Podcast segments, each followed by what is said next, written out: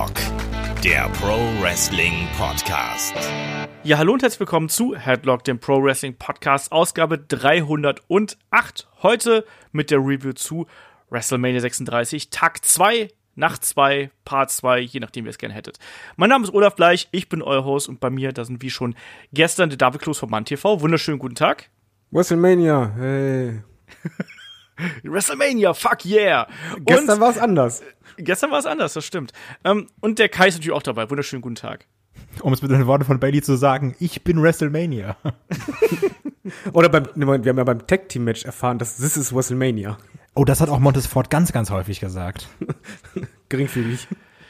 Ja, wir sind äh, ausgelassen, aber äh, nicht unbedingt positiv, weil nachdem uns der erste Abend von WrestleMania 36 ja relativ gut gelaunt zurückließ, speziell mit dem Boneyard-Match, äh, war es dann beim zweiten Abend dann doch eher so, dass eine innere Leere uns gerade erholt hat, so ein bisschen. Also ganz merkwürdige Stimmung und ähm, ganz merkwürdige Veranstaltung. Da werden wir jetzt auf jeden Fall drüber reden. Und ich glaube, wir legen doch einfach los. Wir starten einfach hier mit der Kickoff-Show. Da ist auch wieder nicht allzu viel passiert, außer dass die Kollegen Rosenberg und Grace hier ein bisschen gehypt haben.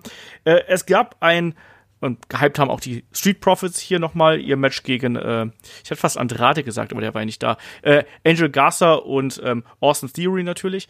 Ähm, und es gab einen äh, Kickoff-Show-Match und das war äh, Liv Morgan gegen Natalia. Liv Morgan hat hier am Ende mit einem zugegebenermaßen relativ schönen Einroller aus dem Wheelbarrel heraus äh, gewonnen. David, ein Damenmatch im Kickoff.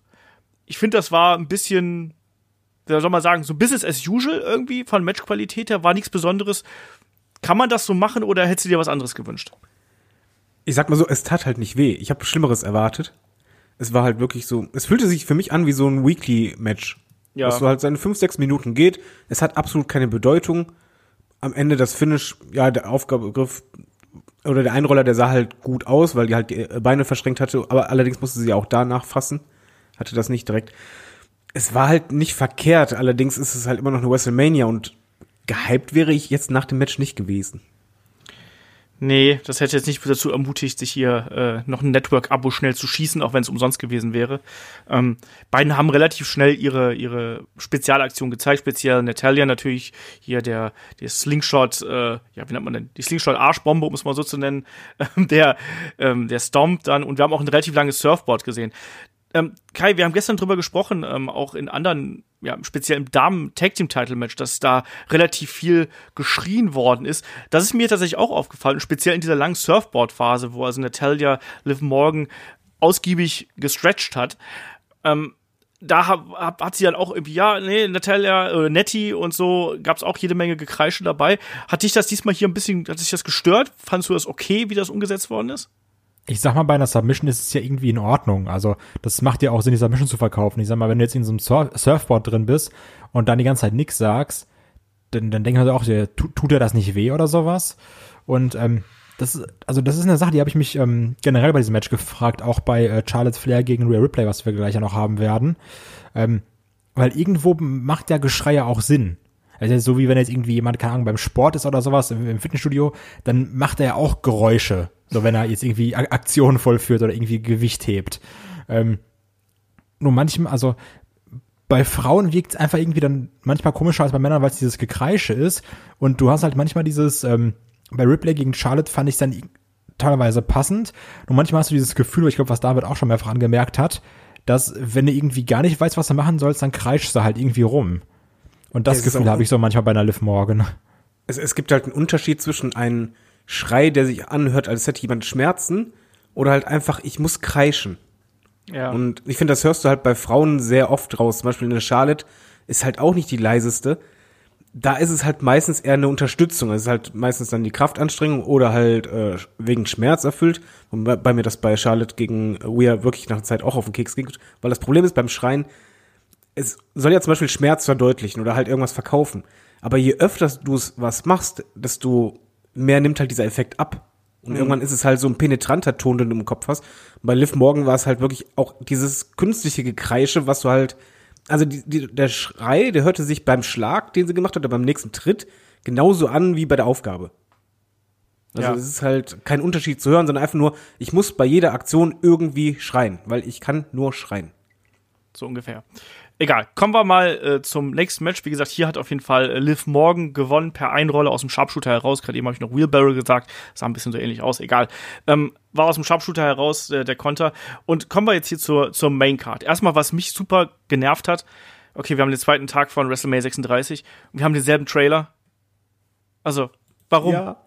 Ja, du musst halt irgendwie auf drei Stunden kommen. Aber wie faul ist das? Entschuldigung. Also wie, wie faul ist das, da nicht wenigstens am Ende die, die, die realen Szenen umzuschneiden, dass wir nicht noch mal Bilder von äh, Undertaker und AJ Styles oder sonst irgendwo bekommen. Das ist doch so lazy. Ja, natürlich, vor allen Dingen, weil du halt weißt, es ist halt, die werden das wahrscheinlich After Effects oder sonst was haben. Das auszutauschen, das ist ja nicht die mega Arbeit. Und es hätte halt Sinn ergeben, wenn man am ersten Tag man es so macht, bei diesen Realszenen, alle Wrestler, die du heute sehen wirst, werden dir gezeigt, damit du halt schon weißt, ey, das sind die für heute, dann beim nächsten Mal, das sind die Wrestler, die heute äh, auftreten, also beim zweiten Tag. Ich weiß auch nicht, warum man es nicht gemacht hat. Ich habe dann auch irgendwann geskippt, als ich gemerkt habe, oh, es ist derselbe. Jo. Und dachte mir einfach nur, ja, die fünf Minuten muss mir halt nicht nochmal geben. Ja. Ich finde es halt unglaublich lazy einfach, also faul, um das gute deutsche Wort zu benutzen. Ähm, kann ich nicht verstehen, äh, wieso man das macht. Und auch hier, ähm, das geht auch einfach darum, dass es die größte Veranstaltung im Jahr, auch wenn es diesmal anders ist, gerade da muss man solche äh, extra Geschichten einfach machen. Du musst diese extra Meile gehen, damit du Leute davon überzeugt bekommst, hey, ihr, ihr werdet hier gewertschätzt. Also ihr bezahlt euer Geld, theoretisch, wenn ihr nicht gerade das Free Network äh, irgendwie euch ergattert habt, aber ihr bezahlt unser Geld, dann verdient ihr das auch. Ich verstehe das halt eben nicht, wieso man das nicht macht. Und das war schon der erste Punkt, wo ich mich wirklich richtig geärgert habe, weil ich das einfach unglaublich faul finde, sowas zu machen. Darf ähm, ich den zweiten Punkt sagen, wo ich mich geärgert habe? Dass du Gronk wieder gesehen hast? Nee, bei den Entrances von Charlotte Flair und Rhea Ripley. Ach so, aber lass gerade ganz kurz hier. Erst, erst kommt Gronk, ja. Genau, wir hatten erstmal Gronk, der eine kleine ähm, kleines Intro hier äh, nochmal eingesprochen hat, nochmal gehypt hat, was er, was er halt eben so macht. Und dann war klar, der Opener ist hier Rhea Ripley gegen äh, Charlotte Flair und es ist das Match um die NXT Championship, Women's Championship natürlich. So, ähm, was mir erstmal aufgefallen ist, ist äh, Rhea hier im äh, neuen Outfit, mal in weiß, blau, gold irgendwo. Ähm, David, du wolltest gerade irgendwas zum Entrance von, von Charlotte, glaube ich, sagen, dann grätsch da rein. Nee, eigentlich nicht. Eigentlich wollte ich nur sagen, Rhea kam raus in, in weiß-blau okay. mit ein bisschen Gold. Was ich einfach Weiß-blau immer gut. Ich finde es einfach nur fatal. Du hast vorher diesen Trailer, wo es heißt, ja, äh, ich bin nur ein Abklatsch von äh, Charlotte, haben die meisten gedacht.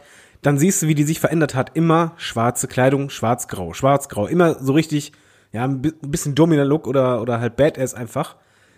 Und dann kommt die da raus und sieht plötzlich aus wie so ein Knallbonbon. Und ich dachte einfach nur, nee, das wirkt direkt so anders.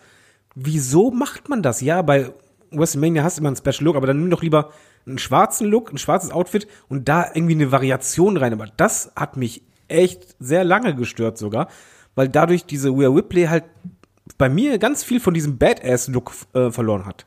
Ja, ich verstehe auch nicht, warum man nicht einfach zum Beispiel schwarz-gold gemacht hat. Was sind ja zum einen die NXT-Farben, ähm, zum anderen hätte das auch hier eigentlich ganz gut zur Gelegenheit gepasst, das irgendwie zu machen. Mir hat das Outfit auch überhaupt nicht gefallen, weil es auch, sie ist da nicht der Typ für. Das passt nicht zum Gimmick. Wenn der Undertaker jetzt auf einmal in weiß rauskommt, hätten wir uns auch gewundert, warum der das auf einmal, auf einmal macht, ne? Also, ja, bin ich bei dir. Bin ich bei dir. Ich mochte das Outfit auch nicht. Wir haben gerade schon so ein bisschen über das Match gesprochen und ich muss aber sagen, das war auf jeden Fall das beste Damenmatch in meinen Augen, was wir hier am Wochenende gehabt haben. Und es war auch kein sonderlich kurzes Match, sondern es war mal auch geschmeidige äh, 20 Minuten, die die beiden hier äh, gegangen sind. Und äh, mit sehr viel Beinarbeit zwischen den beiden. Also gerade ähm, äh, Charlotte hat ja hier wirklich die Knie, äh, das, das rechte Knie von, äh, das linke Knie genauer gesagt, von ähm, Rhea Ripley hier hart bearbeitet, auch teilweise mit Aktionen, wo du gesagt hast, okay, die trifft da wirklich, diesen Chopblock ins Knie haben wir ja diverse Mal in der Wiederholung gesehen. Ähm, Kai, wie bist du hier mit dem Match warm geworden? Weil das war ja wirklich auch, ich finde, ein hart geführtes Match, aber eben auch bestimmt durch diese ähm, ja, Attacken aufs Knie und dann eben auch das Verkaufen äh, der Knieverletzung. Also als ich ähm, angefangen das Match zu gucken, war ich die ganze Zeit eigentlich begeistert, ähm, weil ich mir gedacht habe, das ist irgendwie gerade ein, ein spannendes Frauenmatch. Das hat mir auch dann auch von, also es hat mir auch innerhalb der ersten Minuten besser gefallen als Becky gegen äh, Shayna Baszler zum Beispiel. Und das war auch irgendwie nochmal anders hart geführt, dass das wirkte irgendwie realer als ähm, das Becky-Match zum Beispiel. Ähm, und ich, ich mochte das. Es war so ein schönes Hin und Her. Du hast gemerkt, die beiden, die schenken sich wirklich nichts. Also auch Aktionen, die sahen krass aus oder sowas, was du auch später gemerkt, ähm, dass dann auch irgendwann so die, die, die Brust von einer Rhea Ripley relativ rot war von Chops teilweise. aber ich muss dann trotzdem sagen, auch dieses Bearbeiten vom Knie, was ich ja teilweise manchmal kritisiere in anderen Matches, was dann langweilig ist. Das war hier auch in Ordnung. Aber als ich dann gemerkt habe, okay, jetzt wird hier fünf, sechs, sieben Minuten das Knie bearbeitet, ich sag, wie es ist, da war ich raus. Weil es mir wirklich dann irgendwann zu lange ging. Also ich hatte wirklich Spaß an diesem Match. Ich fand das irgendwie geil. Ich, ich mochte die Paarung auch, weil du gemerkt hast, hier ist irgendwie so die, die, die, das aufstrebende Talent gegen, also Charlotte ist ja auch nicht alt, ne, aber so, so irgendwie die, die, die Zukunft gegen, gegen so die, diesen etablierten Frauensuperstar. Ähm, aber irgendwann hat mich das Match einfach verloren, weil ich gemerkt habe, puh, also so auch jetzt 20 Minuten für ein Match ohne Fans ist für mich einfach zu lang. Also das, so, das, das musst du dann teilweise schaffen. Bei, bei Rollins gegen Kevin Owens fand ich es in Ordnung, aber hier, so das Match hat mich mehrfach verloren, leider. Ja, die Sache mit der Länge des Matches, da werden wir in einigen Matches äh, noch drauf zu sprechen kommen. Ähm, David, wie siehst du das hier? Aber ich fand, das hat man eigentlich sehr, sehr gut umgesetzt. Klar, vielleicht zwei, drei Minuten kürzer hätte sein können. Aber gerade diese, wir hatten eine anfängliche äh, Dominanzphase von einer Rear Ripley, die auch äh, ja teilweise hier mit ungewöhnlichen Aktionen aufgewartet ist. Äh, namentlich sowas wie eine, ein Flip von den Treppen äh, draußen quasi auf eine Charlotte Flair. Ähm, und bei, auch bei dem, bei dem, bei dem äh, Knee Work war es eigentlich relativ hart geführt. Ich habe gerade den, den ähm, Chopblock da angesprochen, es gab die Kicks, es gab auch andere Aktionen. Ich mochte es dann aber auch, als dann äh, ja eine Rear Ripley immer wieder versucht hat, irgendwie ihr Bein hier quasi in, ja, äh, wiederherzustellen, indem sie geflucht hat und auf das Bein eingeschlagen hat und so weiter. Bist du da Klassisches eher auf der, Wrestling. Genau, ne? wenn man, wenn man drauf tritt, wird's besser, kennt man doch. Ja. Ähm, das hat man doch früher so gesagt. Was, du hast jetzt Bein gezerrt, lauf mal ein bisschen, lauf's aus, das geht schon ja, weg. lauf's aus, genau, Klassiker. ähm, David, wie, wie, hast du denn das hier gesehen? War der Kampf auch zu lang oder fandest du, das äh, war ausreichend Spannung und dann eben auch hinterher das Comeback von Rhea hat gepasst für dich? Ich bin da eigentlich ehrlich gesagt ziemlich bei Kai. Bei mir war das so, der Anfang war halt super. Ich mochte gerade dieses Arrogante von Charlotte, dass sie halt ja, Weir immer ausgewichen ist und dann Weir auch irgendwann sagte von Willy. Und ja. ähm, das gefiel mir sehr gut, diese, äh, diese Story dabei. Als dann es anfing, dass Charlotte das Bein bearbeitet hat. Ich mag ja sowas eigentlich super gerne. Es war mir aber halt dann irgendwann zu lang. Also es passiert halt einfach nichts. Eigentlich hast du meistens, dass du ein Bein bearbeitest oder ein Körperteil bearbeitest und dann kommt irgendwann der Push-up und dann wird das dir später zum Verhängnis. Aber hier war es halt einfach ein super langer Part, wo halt immer nur dieses Bearbeiten war. Sobald es eine Aktion gab, gab es wieder die Bearbeitung, dann wieder Bearbeitung und wieder. Und irgendwann war es bei mir auch so monoton, dass das Match mich halt auch zwischendrin halt verloren hatte. Dann war ich halt eben nicht mehr drin. Und ich habe mir dann auch irgendwann nur gedacht, hm, okay, ich kann mir jetzt leider schon denken, wer halt gewinnen wird. Gut fand ich im Übrigen, dass Weir hat umgekehrt bei Charlotte äh, fast nie die Beine bearbeitet, sondern immer den Kopf.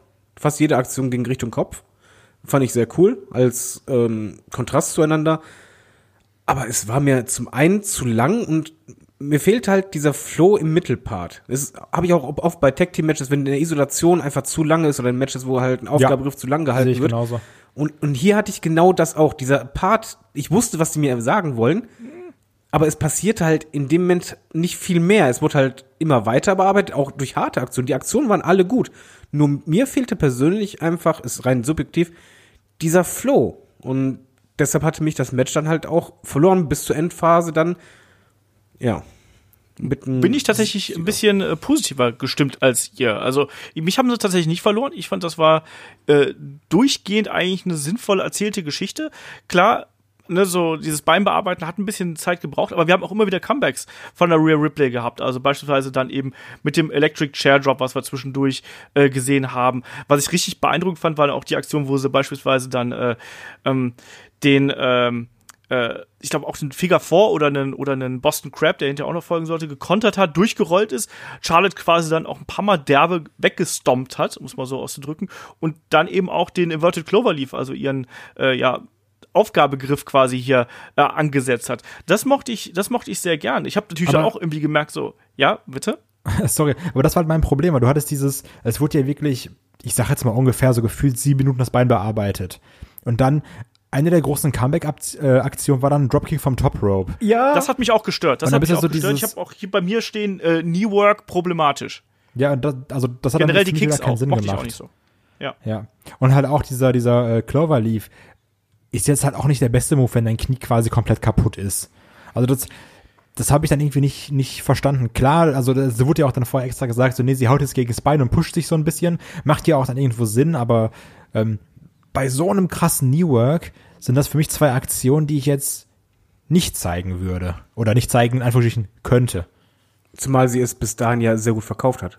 Also sie hat das ja. ja wirklich gut gemacht. Auch selbst in der Endphase hat sie auch versucht, dass als sie stand, halt das Bein möglichst nicht zu belasten das hat die schon gut gemacht, aber dann kam halt Aktionen, wo du halt einfach siehst, okay, da geht es wieder alles und nimmt plötzlich Anlauf. Denkst du, okay, ja. ähm, muss jetzt nicht unbedingt sein. Auch, dass du es nicht falsch verstehst, Olaf, ich fand das Match nicht schlecht. Es war ja, nur halt einfach in dem Moment, es, es konnte mich halt nicht dazu bringen, dass ich jetzt sag, ey, das war echt gut, weil es mich dann einfach irgendwann verloren hatte. Ich weiß, technisch war das echt gut, die Story, die sie erzählt haben, auch.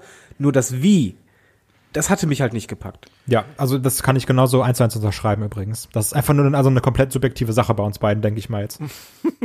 nee, also die, das, das Problem, was ihr gerade angesprochen habt, ähm, gerade auch mit diesen Aktionen, ähm, wie dem Dropkick, wie auch den Kicks und so weiter und so fort, auch dass sie dann nochmal äh, gesprintet ist zwischendurch, das habe ich auch so gesehen. Das war auch, das ist auch ein Grund, weshalb dieser Kampf zwar für mich äh, trotzdem noch gut funktioniert hat, aber dann auch trotzdem hier und da mal so diese perfekte Illusion gebrochen ist. Sehe ich genauso. Habe ich hier, äh, habe ich mir tatsächlich auch aufgeschrieben, irgendwie, dass das da nicht so viel Sinn macht. Lass uns mal so ganz kurz noch über die äh, Schlussphase hier sprechen, weil da gab es ja dann auch wieder den äh, ja, spektakulären Moonsault von Charlotte, dann in die, in die ausgestreckten Beine von Rhea Ripley. Ähm, Charlotte taumelt zurück, zeigt sofort einen Spear, der so ein bisschen schwierig aussah. Nee, der einfach scheiße aussah. Also, so da können wir jetzt lange drum herum reden. Das war, glaube ich, der schlechteste Spear des ganzen Wochenendes. ja, wir haben viele Spears gesehen. Eben, ähm, und das war der schlechteste.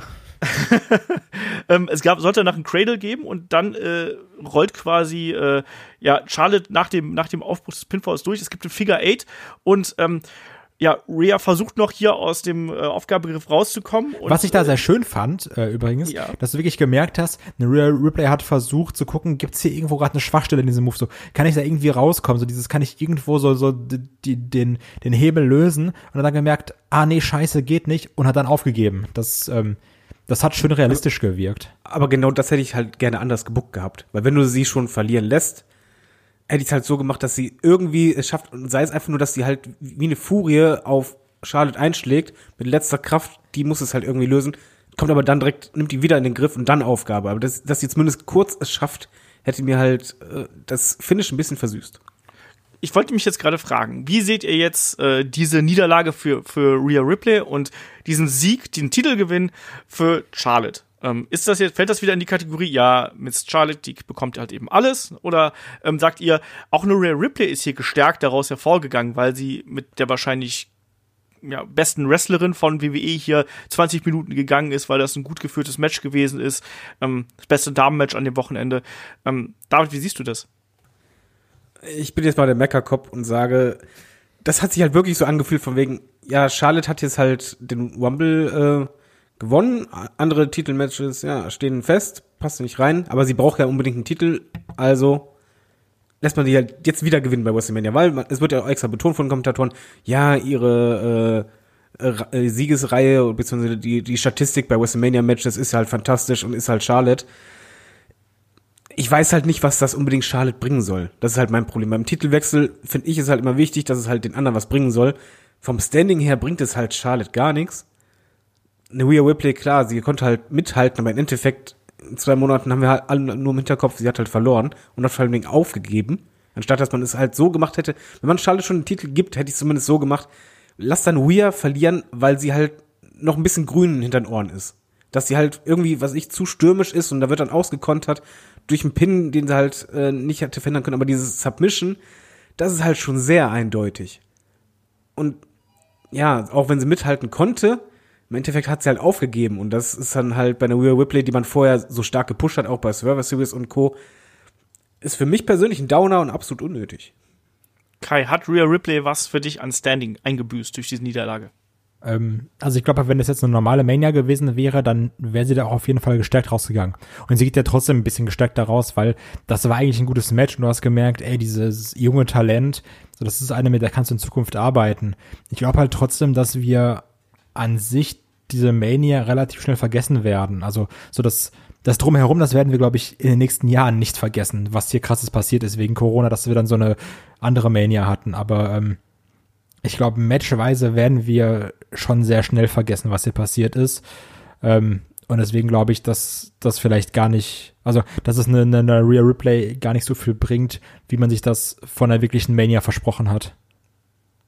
Ich sehe das übrigens auch nicht als äh, Ende der ganzen Geschichte, sondern ich sehe das eher so als aufgelaufene längere Story zwischen den beiden, weil ich schätze eh, dass Charlotte jetzt hier quasi zweigleisig fahren wird, also Double Duty schienen wird, sowohl bei Raw als auch bei NXT dazu gegen sein wird. Und ähm, bei NXT natürlich auch den, den Titel jetzt repräsentieren wird, ist natürlich auch eine, ja, ein kleiner Push wiederum für äh, die ja scheinbar kleinste Brand bei bei WWE, dass man sie darüber holt. Zugleich hat man ja dann auch im anderen Match jemand anders vielleicht äh, hoch befördert. Kommen wir gleich drauf zu sprechen mit Bianca Belair. Ähm, ich glaube, dass äh, wir jetzt hier eine längere Fehde zwischen den beiden sehen. Das war der Anfang, davon wird sich eine Rhea Ripley auch wieder erholen und dann wird das quasi weiter fortgeführt und da wird dann auch eine Rhea ihre Siege einfahren. Und ich sehe es tatsächlich ein bisschen wie Kai. Also ich glaube nicht, dass das jetzt eine WrestleMania sein wird, die diese, die hat Momente geschaffen. Also Boneyard Match ist hier äh, eindeutig mit dabei. Aber ähm, das Match hier war ja eh schon so ein bisschen, ähm, war zwar schon relativ prominent, aber andere Matches waren da schon deutlich wichtiger als, als das hier. Und insofern ähm, glaube ich nicht, dass das so die Riesenrolle für die Karriere einer Rhea Ripley haben wird. Machen wir weiter. Ähm, wir haben auf jeden Fall eine äh, neue äh, NXT Women's Championess hier mit Charlotte Flair. Was übrigens erstmal Und, äh, scheiße ist, ne? Also generell, ich finde, das ist, das ist komplett kacke, dass Charlotte gewonnen hat. Also, ähm, ja, finde ich nicht gut. Und klar, das ist irgendwie auch ein bisschen Werbung für NXT, aber ich finde es trotzdem persönlich nicht gut, dass Charlotte Flair NXT Champion ist. NXT mal, Women's dich, Champion ist. Ob du dich an dieses Match oder an diese Mania noch erinnerst oder nicht, am Ende hat sie immer noch den Titel. So ist es. So, mal weiter. Es gab erstmal Werbung, wie sich das gehört. Es gab einen Trailer zu Night One. Ähm, und dann ging es weiter mit äh, Alistair Black gegen äh, Bobby Lashley, begleitet von Lana. Ähm, Erstmal krasses Outfit von Alistair Black, wie ich finde. Und Bobby ähm, Lashley mit langer Hose. Genau, und auch schön mit Gold, was ein bisschen, äh, geht wieder ein bisschen in Richtung Gladiator irgendwie. Ich weiß auch nicht, hat mich irgendwie so an so an sowas äh, erinnert. Egal. Ähm, Match ging äh, nicht, wie wir gesagt haben, nur vielleicht eine Minute oder so und da gibt's Black Mass und Ende, sondern das war hier wirklich ein ja relativ äh, ausgiebiges Aufeinandertreffen äh, auf Augenhöhe eigentlich. Hä? Ähm, Hä? Auf Augenhöhe? Ja, also Doch, Lashley, Lashley, hat, schon Lashley hat das Ding dominiert, dominiert. sonst was. Jetzt meine ich ja. Ja, also Augenhöhe, weil dann vielleicht am Ende noch Black gewonnen hat. Ach genau, so, ja, aber deswegen. es war halt wirklich so, dass das Match so war, dass halt äh, auch nicht ein Hin und Her war, sondern Lashley hat das Ding halt dominiert. Ja, aber das war ja, das, das, das sind ja ganz viele ähm, Alistair Black Matches inzwischen so, dass er dann eben erst so gegen Ende quasi hier auspackt. Und die haben es ja auch gesehen. Es gab dann ähm, den, den, den Konter von, äh, von Black, beispielsweise auf den Spear mit dem, mit dem Knie. Es gab noch eine ganze andere Serie. Also es war jetzt nicht so, als ob hier äh, äh, Lashley mit, mit Alistair Black den Boden aufgestellt. Aber die Story war hier natürlich schon, dass am Ende eine Lana den falschen Tipp gegeben hat. Sie hat ja dann irgendwann äh, reingerufen und sagt, äh, also er wollte den Dominator zeigen quasi und ähm, Lana brüllt dann eben rein, nein, spear him, spear him. Und dann hat Lashley gesagt, na klar, mache ich das, Schnucki. Ja, sehr. Und hat, Aber das sieht aus, als Wrestler auch super beschissen aus. Ne? Wäre so, als wenn ein Stürmer vorm Tor steht, äh, ein Trainer ruft dir rein, mach einen Lupfer äh, du machst da dann auch nichts anderes. Er ist ja halt verfallen. Also, ja, aber natürlich ist das an sich, an sich gut, aber das Problem ist, er hatte ihn halt schon in der Bewegung. Dann denke ich mir, ja, dann verpasst ihn doch erstmal den Move und danach kannst du immer noch spieren. Wäre halt cooler gewesen, wenn er am Boden liegt und dann er auf den zugeht und sagt, ah, Spear, Spear. Ja, okay, dann lieber doch also, den. Das ist jetzt nicht böse gemeint, aber Lashley war in seinem Charakter bis jetzt nicht gerade der, der hier als äh, Atomphysiker oder, oder sonstiges Mastermind hier durchgegangen ist. Also das war er nie. Ich wollte sagen, wenn die sagt, hängst im Bett. ja, aber und wenn die sagt, mach Spear, hör mal, und der kein Spear macht, dann hast du aber einen ganz schlechten Abend im Hotel. Also deswegen setzt sie natürlich nochmal ab den Kollegen und setzt zum Spear an. Ich muss übrigens auch sagen, ähm, sowieso, also ich liebe den Black Mass, wie gut der immer aussieht. Das ist für mich der beste Finisher in der WWE. Das sage ich jedes Mal. Äh, momentan.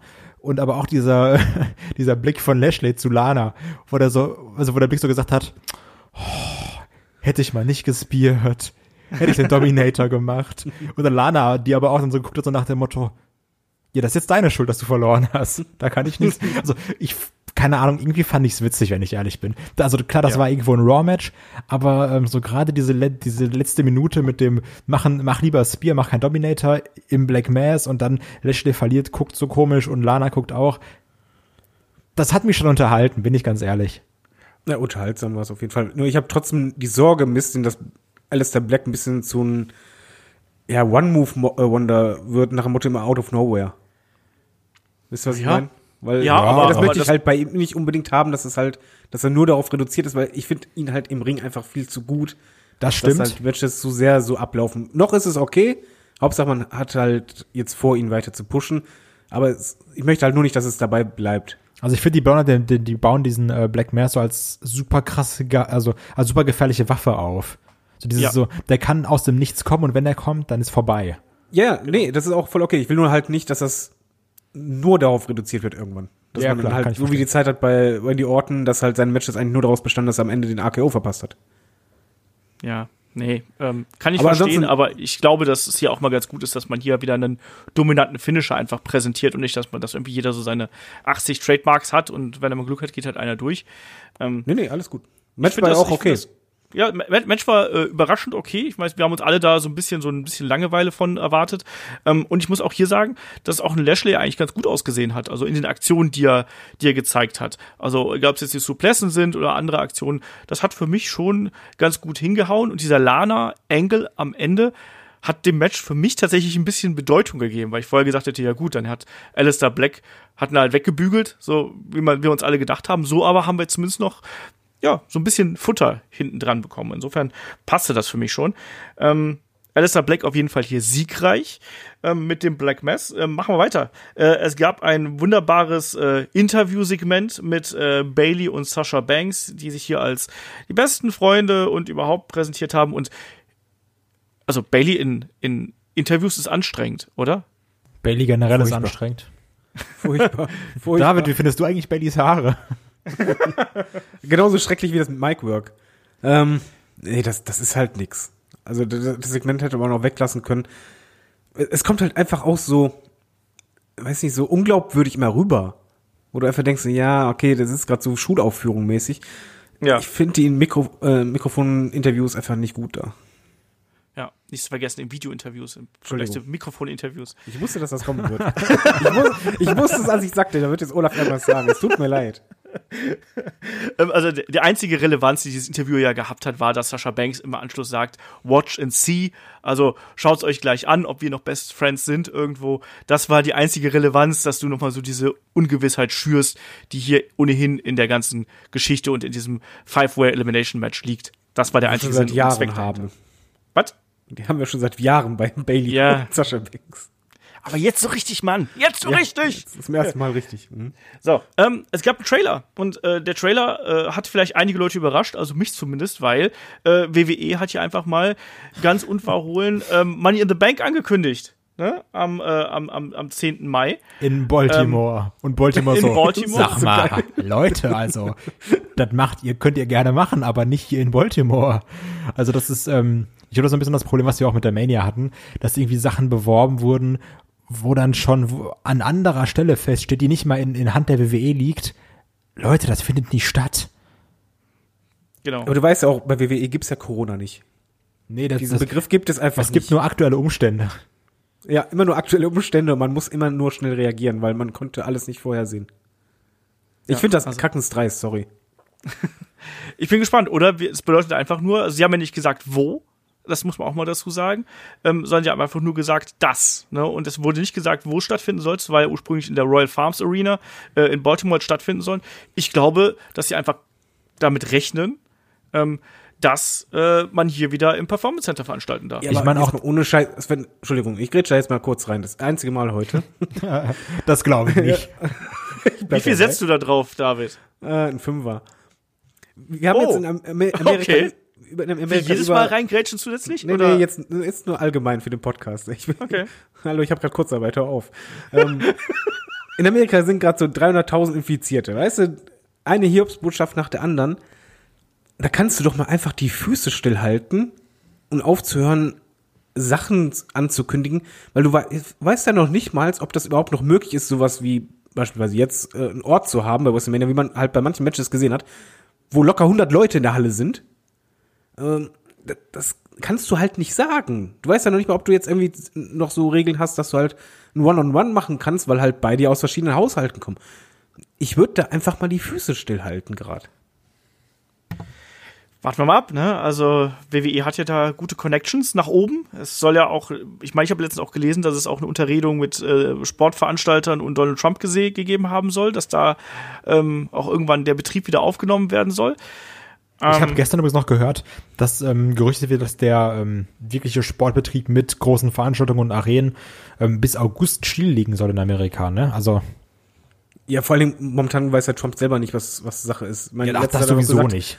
Der hat ja auch gesagt, zu Ostern sind die Kirchen voll. Eine Woche später sagte er, ja, wir sind im Krieg, 200.000 Tote, da sind wir noch gut dabei. Was ist denn da los? Und eine Woche davor hat er gesagt, wenn es 100.000 sind, läuft das eigentlich ganz gut. Also, und dann die Woche davor sagt er, Leute, aber ich habe geile Ratings, wenn ich Pressekonferenzen halte. Also, ja, das ähm, war super.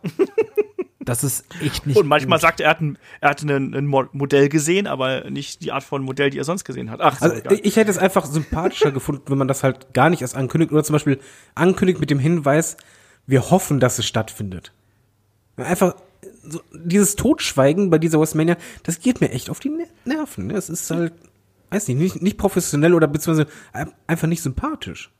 Nee, man macht es ja auch gleich zweimal. Also der Trailer kam hier und dann zum späteren Zeitpunkt halt eben gleich nochmal. Warte mal ab. Also ich rechne eher damit, dass man davon ausgeht, dass man das in irgendeiner Trainingshalle, Turnhalle und wenn man die zu selber kaufen muss, ähm, dann, dann stattfinden wird. Das ja, aber so wollen Tipp. wir jetzt auch noch, also jetzt mal ganz ehrlich, ähm, sei das alles schön und gut und zum Überbrücken oder sowas. Aber wollen wir jetzt noch zwei Monate Empty Arena Wrestling sehen? Also ich habe da keinen Bock drauf, ne? Nee. Nee, aber ich denke, dass WWE natürlich da alles tun wird, um den ähm, Cashflow aufrechtzuerhalten. Wir haben es ja auch schon gesehen. Die Werbeblocks, die jetzt hier gezeigt werden, die kommen auch nicht von ungefähr. Also WWE muss ihre Verträge erfüllen, will dafür sorgen, dass man hier quasi die Werbeeinnahmen weiterhin generiert. Und das wird auch was damit zu tun haben. Dann opfert man lieber die Zuschauer, die Ticketeinnahmen und die Merchandise-Einnahmen, solange man quasi noch die Einnahmen hat, die dann über Sponsoren und äh, andere Veranstalter funktionieren. Also auch kein Zufall, dass WWE WrestleMania ja auch jetzt auf Fight zum ersten Mal gehabt hat und auf ESPN und auf Network und keine Ahnung wo. Und Fox eSport. Äh, nee, und Fox ja, Sports, na, na, na.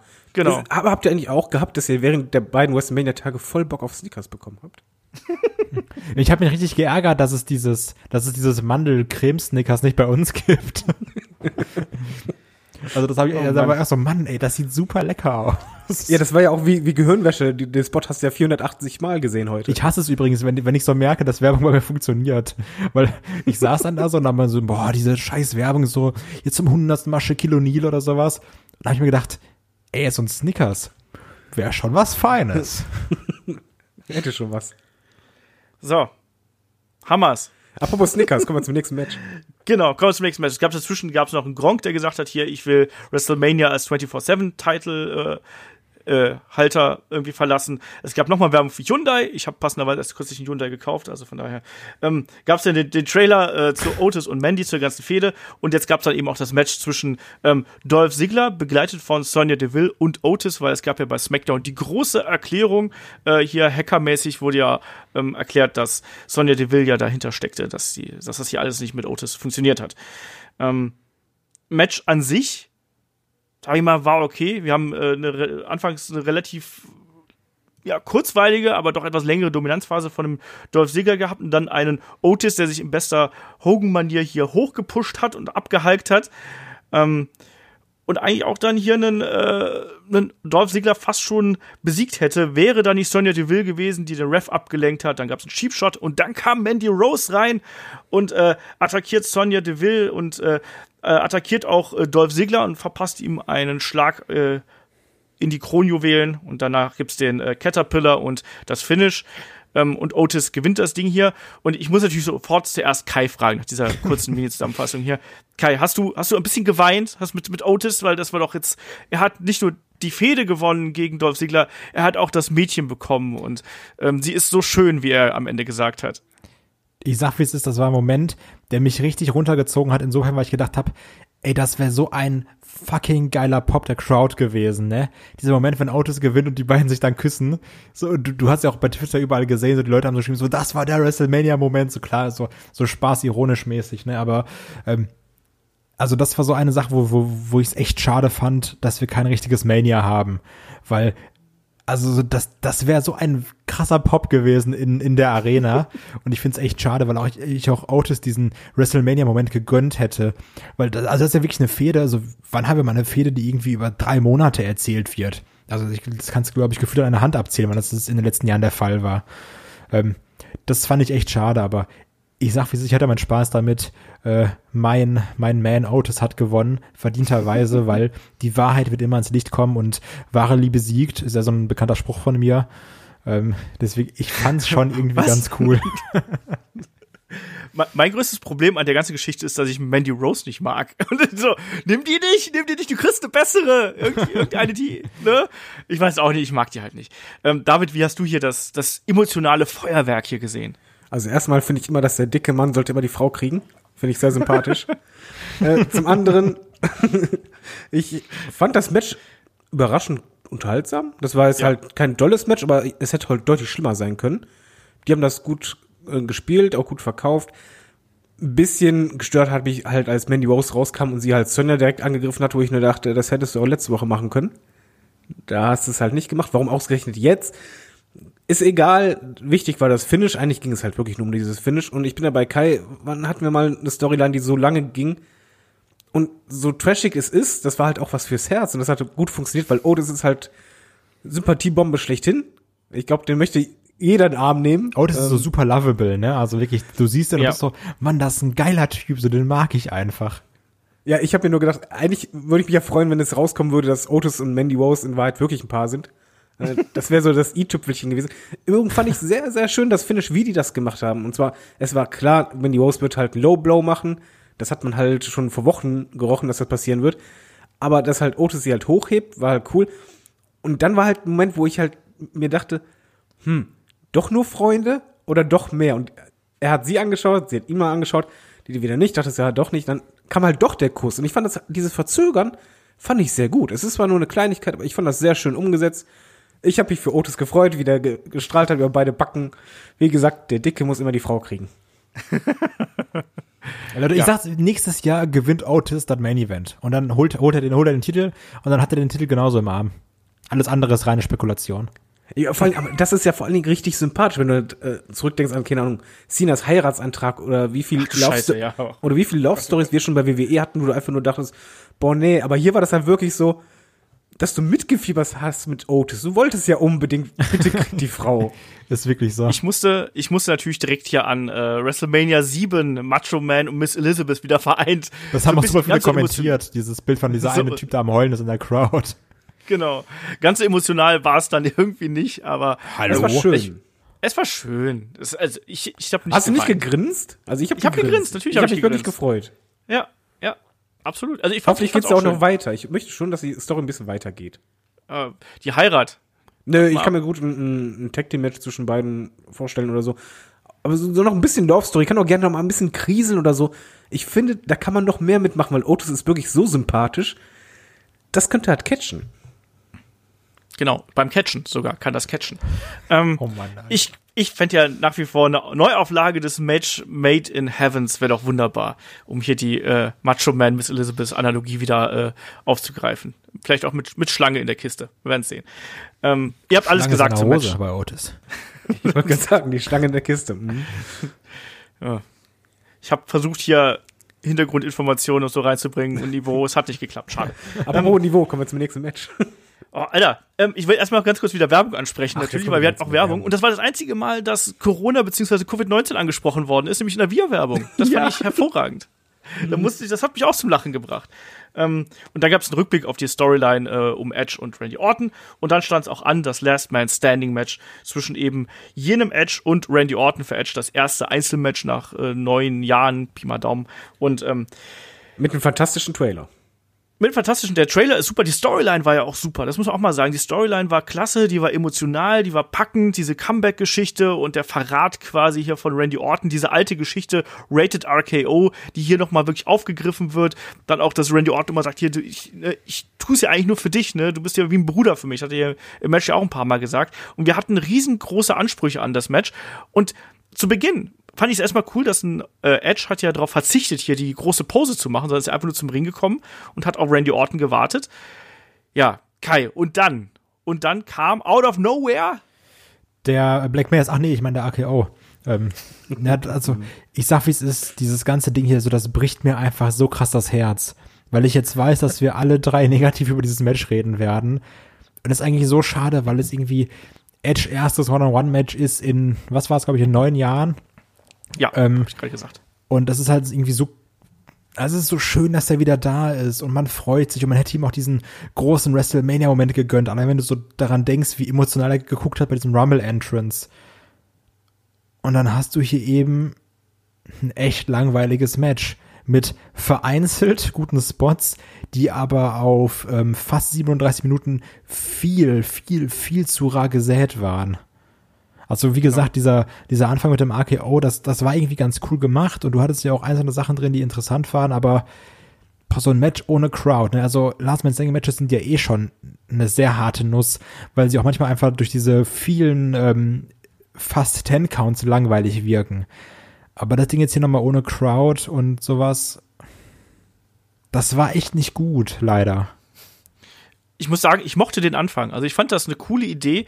Ähm, dieses Abwarten von Edge, der dann im Ring steht und dann auf einmal kommt äh, Randy Orton hier von hinten angeflogen mit dem äh, mit dem RKO und äh, zieht sich dann die Klamotten aus und äh, Das war jetzt halt keine Überraschung, oder? Also jetzt mal ganz ehrlich. Ich fand's eine coole Idee. Ich fand das also super weiß, gemacht.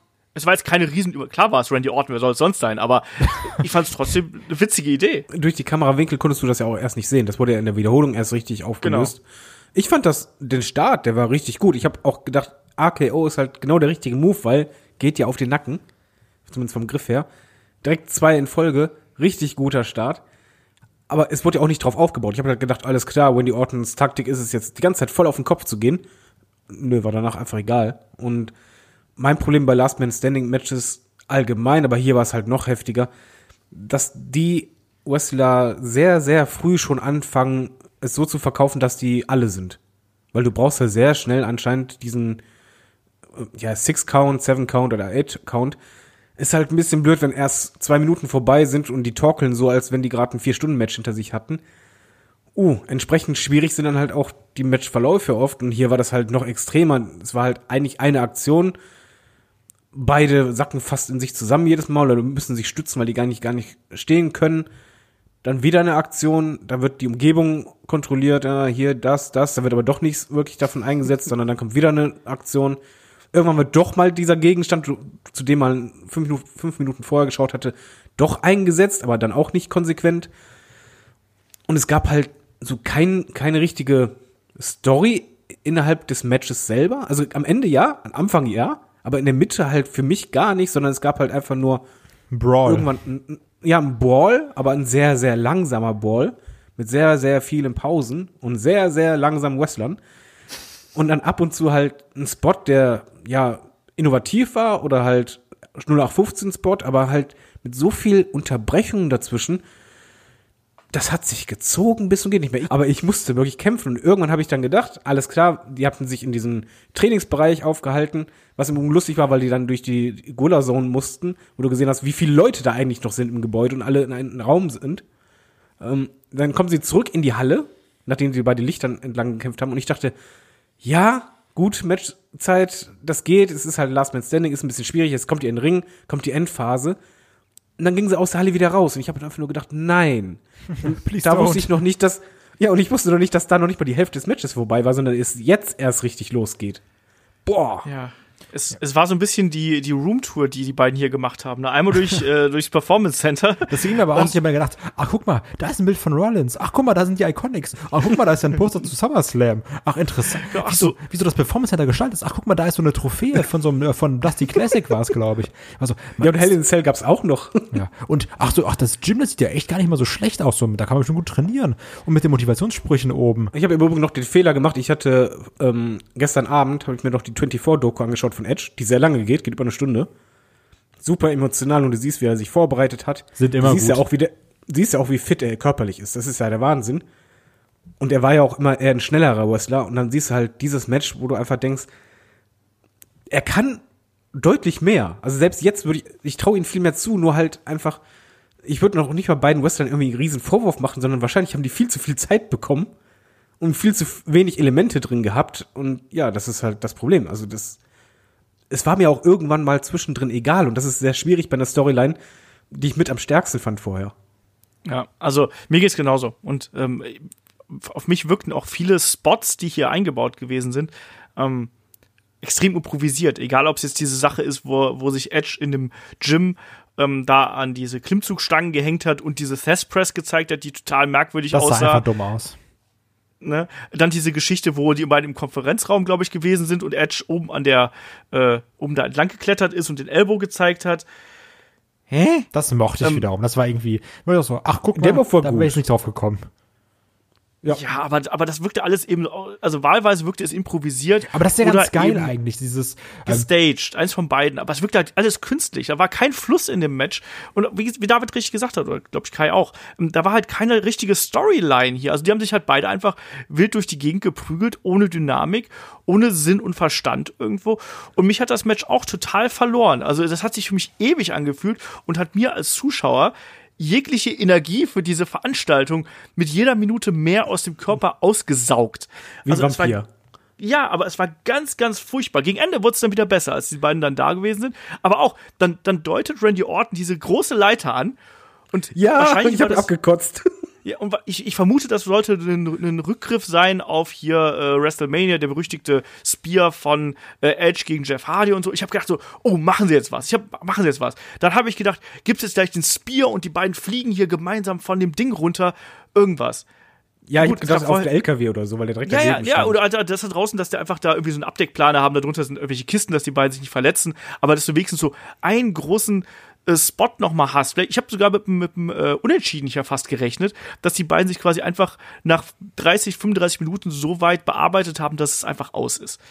Aber das so. ist das, was ich meinte. Dieses, oft hattest du halt, dass die irgendwo hingeschaut haben und oft wurde es dann sehr spät erst eingesetzt oder halt hier bei der Leiter, die Kamera zeigt sogar noch die Leiter und denkst so, wow, das ist wahrscheinlich der Finalspot. Und dann so, nö, wir bauen die gar nicht ein. Oder halt als Edge hochklettert, beziehungsweise Orton legt er auf die, auf die Tische, die ja zufälligerweise da standen, und dann diese Leiter, und er hat so ewig anfangs gebraucht. Ne? Er konnte ja noch nicht mal die erste Stufe erklimmen. Boah, da habe ich abgekotzt. Weil das hat sich so ewig angefühlt. Und das Schlimme war halt am Ende, also die Endphase auf dem LKW, die hat ja gezeigt, die beiden können ja Storytelling machen bis zum geht nicht mehr. Weil die Phase fand ich zum Beispiel fantastisch. Da war richtig die Intensität drin von der, äh, von der Fehde. Da war die Geschichte drin. Die haben wieder viel mehr miteinander geredet, hatten die zwischenzeitlich im Match immer weniger, was ich auch schrecklich fand und dann halt auch ja tolle Momente einfach geschaffen. Also du halt wirklich dann auch emotional war ich dann wieder drin, aber halt davor die 30 Minuten halt nicht mehr. Genau. Also da waren auch ein paar große Spots drin, natürlich auch schon später. Ich habe gerade diesen Elbow auf den Konferenzraumtisch, habe ich gesagt, habe ich angesprochen. Äh, wir hatten auch später noch den, in dieser Lagerhalle gab es auch noch den Elbow quasi von diesen Regalen aus dann auf ähm, Randy Orton, äh, da, äh, der auf dem, auf dem Tisch gelegen hat. Da waren durchaus Ideen drin, auch dann als diese, dieser Wagen, der dann da vor dem Truck da stand, ähm, dieser Draping DDT auf die Lade, äh, Ladefläche. Äh, du das war dann alles wieder hm? Du hast aber noch einen super Spot vergessen, und zwar als Edge dieses Sandsäckchen genommen hat und nach Orten geworfen hat. Das Ding wirkt ungefähr 500 Gramm oder so und der hat sich ans Knie gegriffen, als hätte der gerade einen Zement Viel zu krass verkauft einfach. ich habe für eine Sekunde gedacht, weil dann hat manchmal irgendein Kommentator so, oh, die sind dafür da, um die Tripod zu stabilisieren. Das war meine, meine Konsequenz daraus in meinem Kopf war, oh cool, brauche ich sowas für Headlock auch? Kannst du das so. auch werfen. Kai genau, verkauft dann, das dann auch so. Auf, genau, wenn keinem auf den Sack geht, werfe ich einfach einen Sandsack an den Kopf. Ähm, kommen wir hier zum Finish, weil der, der Rest des Kampfes, äh, ich bin da auch bei Kai, mir tut's auch für die beiden leid. Und also, wir hatten unfassbare Erwartungen an dieses Match. Ähm, und, und ich glaube, auch ein Edge selber wird wahrscheinlich sich das Ding hinter auch anschauen und wird sagen, ah, irgendwie war das nicht das Match, was wir eigentlich haben wollten. Und wir haben gerade bei WrestleMania auch häufiger mal gehabt, äh, dass gerade zwei große und Könner ihres Metiers auch wirklich mal nicht das beste Match rausgeholt haben. Wir haben es jetzt bei AJ Styles und Shinsuke Nakamura beispielsweise gesehen. Das Match war eben viel zu lang, es war viel zu zäh, aber dafür haben wir viel vom Performance Center gesehen. Kommen wir mal zum, ähm, zum Finish hier. Ähm, äh, auch da, da waren wir dann eben oben auf dem, äh, auf dem Truck. Randy Orton hat äh, zwei Stühle hochgebracht. Die beiden haben sich dann ein bisschen äh, noch geprügelt und es gab einen Punt-Ansatz quasi so. Das fand ich, das fand ich gar nicht mal so schlecht. Ähm, aber vor allem gab es ja dann äh, ja diesen angedeuteten Stuhlschlag und dann gab es diesen Triangle Choke wieder, den Edge schon zuvor äh, immer wieder äh, gezeigt hat. Ja, und dann sollte es das Concerto geben, Kai. Und das äh, war dann wiederum recht emotional, weil auch da hat ein Edge das echt gut verkauft und muss sagen, so an der Mimik, da hat er schon deutlich gearbeitet im Vergleich zu vor vielen Jahren. Ja, also da hast du auch gemerkt, dass er irgendwie dann in der Zwischenzeit auch wirklich Schauspielerei gemacht hat und jetzt nicht irgendwelche WWE zwölf Runden oder The Marine 18 Produktion, sondern dann wirklich so ein bisschen Schauspielerei. Ähm, das war dann auch wieder gut und auch irgendwo emotional, aber es hat eigentlich das Match rausgerissen. Also klar war dieses, dieses Concerto, das fand ich krass, da hatten sie mich auch so in den letzten drei Minuten mit dem Hin und Her und diesem Gerastel da auf diesem Produktionstruck, aber ähm, also ich mochte das Ende, ich mochte das Concerto, ich mochte auch die Mimik von Edge, weil Edge hat ja eh diese komplett krassen Augen, aber ich hatte leider wirklich diese dieses Denken, ey, Hauptsache es ist vorbei. Echt? Und das ja. ist eigentlich schade. Ja, siehst du, das hatte ich zum Beispiel in der Endphase, da war mir das davor, es tat mir immer noch natürlich irgendwie weh oder war halt einfach Zeitverschwendung. Aber bei dem Finish hatten die mich in dem Moment halt wirklich, weil das war halt wirklich diese Storyline, wo halt Wendy Orton noch sagt von wegen, ja, ich liebe dich doch und hebt den Stuhl und dann das Finish mit Edge, erstmal die Mimik, fantastisch, das, dieses Zerwürfnis dass es halt da nicht nur ein Gegner liegt, sondern halt eigentlich auch für ihn sowas wie ein Bruder durch die zusammen äh, durch die Vergangenheit gemeinsam. Und am besten fand ich übrigens die Atmung von Edge, weil der hat schwer geatmet, schwer geatmet, Stuhl gehoben und dann nicht mehr geatmet. Es war Totenstille, als denn der äh, Stuhlschlag kam. Und das war super wichtig, weil dadurch, ja, war das halt wirklich einfach der Moment, ich muss jetzt einfach das machen. Dann hat er sich entschieden, bumm, Finish und auch, das, dass er nach dem Finish dann halt noch sich so in die Orten runterbeugt. Im Grunde genommen halt so wirkt, als wenn es ihm alles leid tut, was er gerade gemacht hat. Das fand ich super gut von der Storyline her, von der Inszenierung her, richtig gut. Das Match war halt kacke, aber das Finish, da muss ich halt wirklich sagen, da, da siehst halt, was eigentlich möglich wäre mit den beiden. Umso mehr tut halt das davor weh. Ja. Ähm, ich glaube, damit kann man das Thema hier auch abschließen fast schon, weil ähm, Darf ich nur eine Sache anmerken? Ja. Ich muss Hätte schon das Zwischengrätschen sind das 5 Euro? Nein, ich habe nicht reingegrätscht. Ich habe extra so. nicht reingegrätscht. Ich habe gewartet, bis er die Pause hat gefragt. ja, stimmt, okay. Und zwar, ich find's super, dass das Match nicht nur gezeigt hat, dass ich sowas nicht nochmal sehen möchte von beiden, sondern ich habe einen Referee gesehen, der sich beamen kann. Und zwar als Edge oben auf dem Truck war, war der Referee unten. Äh, da hast du gesehen, wie Wendy Orton da oben kam und Referee stand oben. Lieb's einfach, wie David auf so Sachen achtet. Ne? Ich finde das einfach ich immer geil. Ich fand das mega. Ich musste so lachen. Sehr gut. Habe ich nicht bemerkt, muss ich dazu sagen. Ich war, ich war auch bei diesem Match, ich war total frustriert als Zuschauer, muss ich sagen. Also ich habe gerade yes. gesagt, Energie war weg. Ähm, das hat mich so, ich, also eine Mischung aus Frustration, aber und und und Energielosigkeit und einfach äh, Resignation irgendwie, dass das hier so ein Match geworden ist. Mir tut's mir tut's echt leid für uns und für die beiden äh, Akteure ja auch im Ring, weil das hätte ähm, ein richtig geiles Ding werden können. Aber so hat's echt für mich auch sehr stark diesen zweiten Abend hier verhagelt, um es mal so auszudrücken. Ähm, ich habe sogar den Fernseher angeschrien mit wie, wie lange geht denn dieses Scheiß-Match noch? Das passiert mir sehr, sehr selten, weil ich Wenn Olaf sowas Problem. sagt, ne, dann wisst ja, ihr ich schon. Ich habe kein Problem mit langen Matches. Ich habe echt kein Problem mit langen Matches. Aber und der guckt auch New Japan und AEW. Also auf jeden Fall gewinnt äh, Edge hier das Last Man Standing Match und ähm, danach geht's weiter. Wir kriegen ein bisschen äh, 24-7 äh, Gebrawle. Ne? Mhm. Mojo Rawley kommt hier in die Halle gerannt und läuft ein bisschen. Ähm, ja, also davor haben wir auch nochmal einen Werbespot gesehen. Ich habe mir in dieser Szene wieder nur gedacht, Mensch, Corona, du. Ja, ich hab's auch nur gedacht. ich hab nur gedacht, Säge. Corona. ja, es ist 24-7, also 24-7 gilt nicht für Corona. Ganz einfach. Ähm, lange Rede, kurzer Sinn. Hier gab es dann, äh, es gab einen Brawl quasi unter einem von diesen Podesten. Gronk äh, springt auf äh, alle und trifft Mojo Rawley auch irgendwie, legt sich auf ihn drauf und äh, holt sich hier den Gürtel. Auf alle ähm, übrigens, auf Leute, die wir alle noch nicht gesehen haben. Ja. Ich glaube, das waren irgendwelche Performance Center Typ, die da in der Nähe wohnen, wo du auch denkst so, ey Leute, ihr seid gerade bei WrestleMania, herzlichen Glückwunsch. ich habe deinen Rücken gesehen, ja, ich war das. Ich habe mich auch gefragt, wer es, wer es ist. Also von daher, ähm, Kai, bist du jetzt zufrieden damit, dass wir hier tatsächlich 24-7 Rules gehabt haben und so? Du hast, glaube ich, danach gefragt in der Preview. Ähm, darf ich sagen, also ich weiß nicht, was er vorher gemacht hat, ob er irgendwelche Leichen im Keller hat, bestimmt, so wie alle auch. Aber irgendwie habe ich so ein bisschen so ein Guilty Pleasure für Gronk. Ich finde den irgendwie unterhaltsam. Ich weiß nicht, so, so ich mag das Team oder sowas. Ich finde es irgendwie witzig, wie der redet.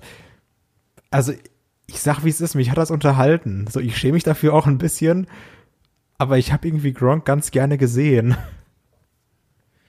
Ja, lassen wir es einfach mal so stehen. Wir werden garantiert auch noch mehr von ihm sehen. Ähm, den werden wir jetzt ja häufiger bei WWE haben. Ja, also ich sag mal so, in weiter. zwei Wochen habe ich eh keinen Bock mehr, aber so, ich fand es auf jeden Fall jetzt schon, also jetzt fand ich es wirklich witzig. Ja, vor allem okay. wichtig, wir hatten dann keinen Host mehr. Oh mein Gott, eine WrestleMania ohne Host. Wir hatten einen besseren Host danach. Wir hatten noch danach unseren Titles. der kam aber erst später, der kam erst nach dem nächsten Match. Ja, aber. Ähm, ja, aber wir brauchen unbedingt einen Host, weil ohne WrestleMania, äh, ohne Host kein WrestleMania so ungefähr. So. Ähm, so, äh, nächstes Match ähm, ist der Kampf um die äh, Raw Tag Team Championships. Äh, Street Profits logischerweise gegen Austin Theory und äh, Angel Garza begleitet von äh, Selina Vega. David, hast du dich darüber gefreut, dass Selina Vega hier ganz offensichtlich äh, deine Kommentare über Totenschädel ernst genommen hat und ich sich auch die auf Ich wusste es, dass ich, als ich gesehen habe, als ich den Entrance gesehen habe, habe ich nur gedacht, Olaf wird mich bestimmt als erstes fragen. David so, das ist mein Outfit. Ich habe nur gedacht, was für eine geile Sau. Ja, ich habe mich gefreut. Ich finde Schädel super und ich fand das Outfit cool. Ganz ehrlich. Hast, hast du deiner Freundin gesagt oder deiner Frau gesagt, hier Mensch, also Schnucki, demnächst? Zieh das mal an. Shirts, wo Schädel drauf sind. Ich meine so Schulterpolster mit Schädeln, Mann. Ah nee, ist ein bisschen zu aufwendig. Kommt ja nicht durch die Tür dann. Was soll das denn? Na gut, ansonsten ähm, Tag Team Match, was wir hier gehabt haben, relativ einfache Formel, ein relativ schnell geführtes Match zwischen beiden Teams. Das war auch nötig, nötig nach äh, dem Last Man Standing Match. Ähm, technisch gut. Äh, Montez Ford hat diesmal auch äh, Leute getroffen, als er rausgesprungen ist. Das ist schon mal sehr beruhigend. Ähm, Kai, ansonsten schöner Brecher hier nach dem Last Man Standing Match, wie ich fand. Ja, also spätestens nach dem Match wussten wir auf jeden Fall, welche Show wir gucken, sag ich mal weil Montes Ford ungefähr 4000 Mal gesagt hat, dass das WrestleMania ist. Irgendwann haben das der Gegner auch gesagt. Ja, alles so, ja, Leute, wir haben es verstanden, es ist WrestleMania. ähm, also ja, das war okay mit sechs Minuten. Du hast halt gemerkt, das war irgendwie zusammengewürfelt und Austin Siri noch rein, weil komm, der muss nicht so weit fahren. Also ja, er hat jetzt keinen Weh getan, aber sechs Minuten war auch mal eine schöne Abwechslung, weil es nur ein Sechstel so lang ging wie das Edge gegen Randy Orton Match. Muss sie übrigens auch mal wegtun. Ähm, aber ist jetzt auch wirklich ein Match, das, also das habe ich gefühlt nach dem Gucken wieder vergessen. Klar. Das war es ja von vornherein. Das war einfach nur ein Wegschmeißmatch, was irgendwie auf die Karte sollte. Ich glaube natürlich, wenn wir jetzt diese ähm, etatmäßige Konstellation gehabt hätten, also es ist jetzt quasi zweimal geändert worden. Also ursprünglich sollte es ja heißen, Rey Mysterio gegen Andrade, war ja ursprünglich auch mal angedacht, das ging ja auch nicht. Und dann eben äh, Street Profits gegen Andrade und Angel Garza. Ich glaube, das hätte vielleicht noch ein bisschen mehr Sinn gehabt und vielleicht sich dadurch ein bisschen mehr, bisschen wertiger angefühlt irgendwo. Ähm, das Match jetzt hier war einfach nur ein Füller und das, dafür hat es seinen Zweck erfüllt, wie ich finde.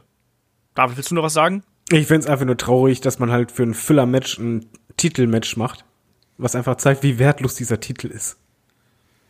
Ja, lassen wir es einfach mal so stehen. Also da müssen wir jetzt auch nicht mehr viel besprechen, weil das ist, das ist eh wieder morgen wieder vergessen. Wahrscheinlich treten sie bei Raw eh nochmal gegeneinander an. Ähm, das nächste war dann das Segment mit Titus O'Neill, der sich hier als Host vorstellt. Hallo, hallo, hallo, hallo, hallo. Habe ich was vergessen? Ja, ah, stimmt, sicher? stimmt, stimmt, stimmt. Ich habe den, ich habe den, den Beatdown vergessen, den es am Ende gab, mit inklusive ähm, äh, Kiss of Death Kick hier von äh, von Selina Vega und dann eben, ich hab's echt ich hab's natürlich hier stehen, aber ich hab's vergessen.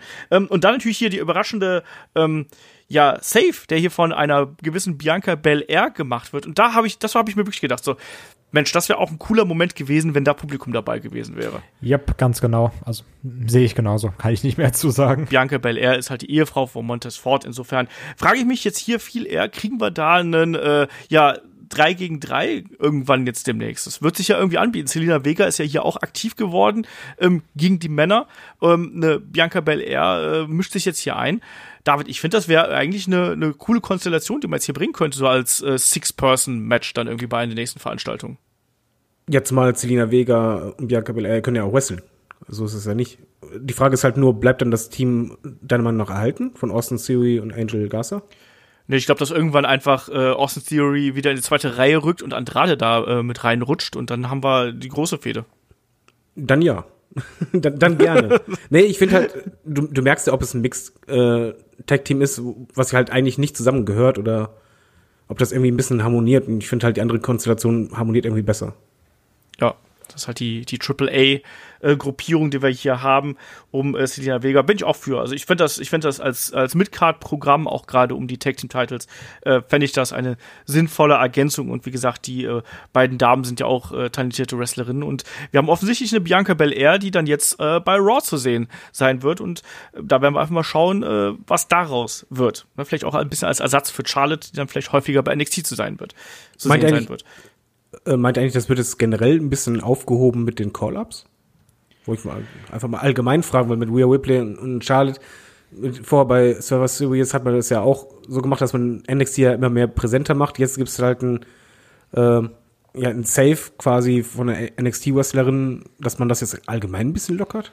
Ich glaube halt, dass die irgendwie auch generell die Call-Ups ein bisschen runterfahren müssen weil die jetzt merken, ähm, wir müssen auch Stars bei NXT halt damit Leute einschalten.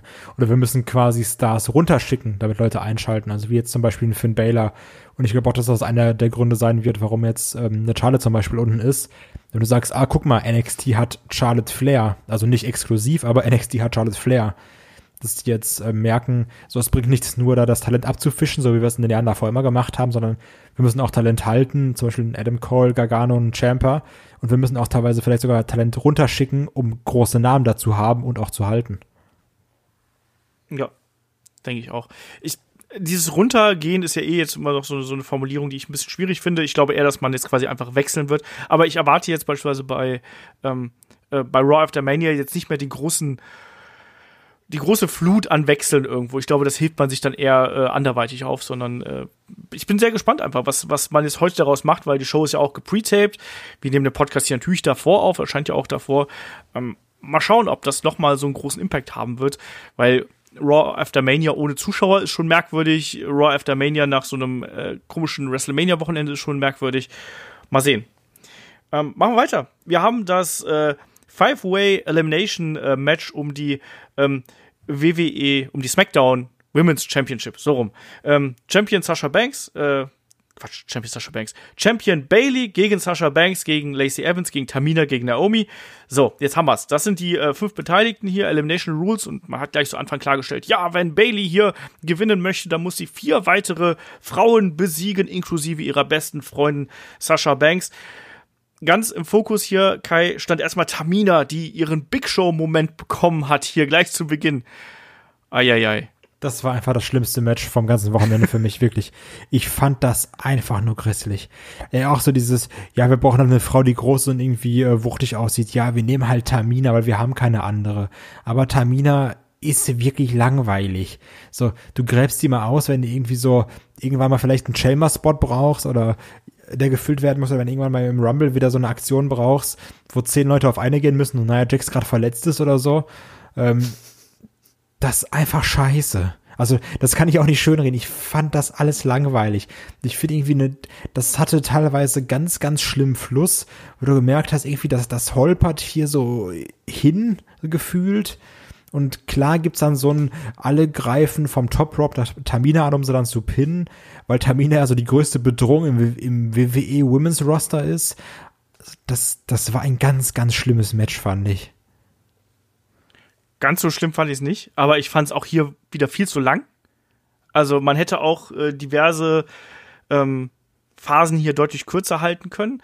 Ähm, ich frage erstmal David hier. Also wir hatten ja erstmal quasi eine, diese Phase, wo, was wir, wir gerade schon angesprochen haben, wo da Termina sehr prominent äh, gefeatured worden ist. Dann später hatten wir äh, eine Phase, wo eine Naomi ganz prominent gefeatured worden ist und dann zuletzt, wo eine Lacey Evans relativ prominent da gewesen ist. Und wir haben natürlich immer wieder diese Grüppchenbildung gehabt, phasenweise äh, Sascha und Bailey natürlich und dann eben auch äh, Lacey Evans und Naomi, weil wenn wir auf der einen Seite die bösen Mädchen haben, haben wir auf der anderen Seite die guten Mädchen. Und wir haben auch übrigens, dürfen wir auch nicht vergessen, das Comeback oder kurze Reminiszenz an eine legendärsten Stable überhaupt gesehen. Team Bad. Das 5 Sekunden Comeback von Team Bad. Ja, vor allem genau. Kommentatoren haben wir noch darauf hingewiesen, dass Tamina ja dadurch gehend mit einer der Verantwortlichen dafür war, dass es die Women Revolution gab. Ja, Prost Mahlzeit habe ich alles vergessen. Schade. Wieder was gelernt. ich fand das Match, ehrlich gesagt, selber auch sehr, sehr schwierig. Es war einfach viel zu lang und vor allen Dingen für das, worum es halt ging. Es ging eigentlich nur darum, Bailey und Sascha Banks. Genau. Herrgott, dann lass Tamina weg, schneid das Ding um zehn Minuten kürzer. Dann hast du dasselbe Ergebnis es sieht halt nicht so blöd aus, weil vor allen Dingen die Anfangsphase mit Tamina, das wirkte halt für mich ja wie so ein Match aus der Diven-Zeit, wo halt irgendwie alle zusammen koordiniert nacheinander immer irgendwie auf jemanden draufgehen. Es wirkte so künstlich und oh, ich, ich mochte das einfach nicht, weil das ist halt nicht Frauenwrestling, was ich sehen möchte. Als Tamina weg war, wurde es dann ein bisschen besser, aber eigentlich wirklich spannend wurde es erst als, oder interessant für mich, als nur noch Lacey Evans da war mit Sasha Banks und Bailey. Weil ja. das, das Match hätte man auch gleich so starten können. Ich weiß, es klingt halt doof, aber das war einfach 19 Minuten oder 20 Minuten ging das Ding. Viel zu lang und eigentlich war ja das nur dafür da, um halt einen Cliffhanger zu haben oder zumindest innen drin im Matchverlauf zu haben, dass es halt mal Reibereien gibt zwischen Bailey und Sasha Banks. Man hatte eigentlich nur darauf gewartet, aber bis es dahin kam, vergingen ja 15 Minuten. Ja, das hat halt viel zu lang gedauert alles.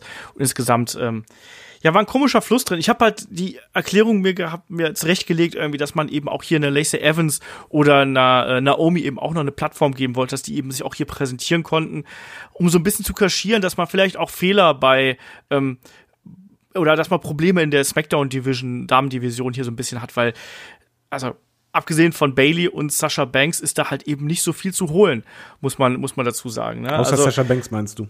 Weil Bailey kannst du. gesagt? Nee, Bailey kannst knicken, so. meiner Meinung nach, weil sie überzeugt Aber sie ist halt die Championess, also da muss sie halt schon damit aufführen. Ja, nur halt überzeugen tut sie mich halt momentan absolut gar nicht und holt mich auch nicht ab. Ja, das ist ja auch richtig. Also da bin ich ja auch komplett bei dir. Wie gesagt, interessant ist dann hier die Storyline, die wir dann da zum äh, Ende gehabt haben mit äh, Sasha Banks und Bailey. Es gab einen Punkt, wo es äh, ja die berüchtigte Misscommunication gegeben hat, wo Bailey ähm, der guten Sasha hier ein, ein Knie in der Ringecke verpasst hat.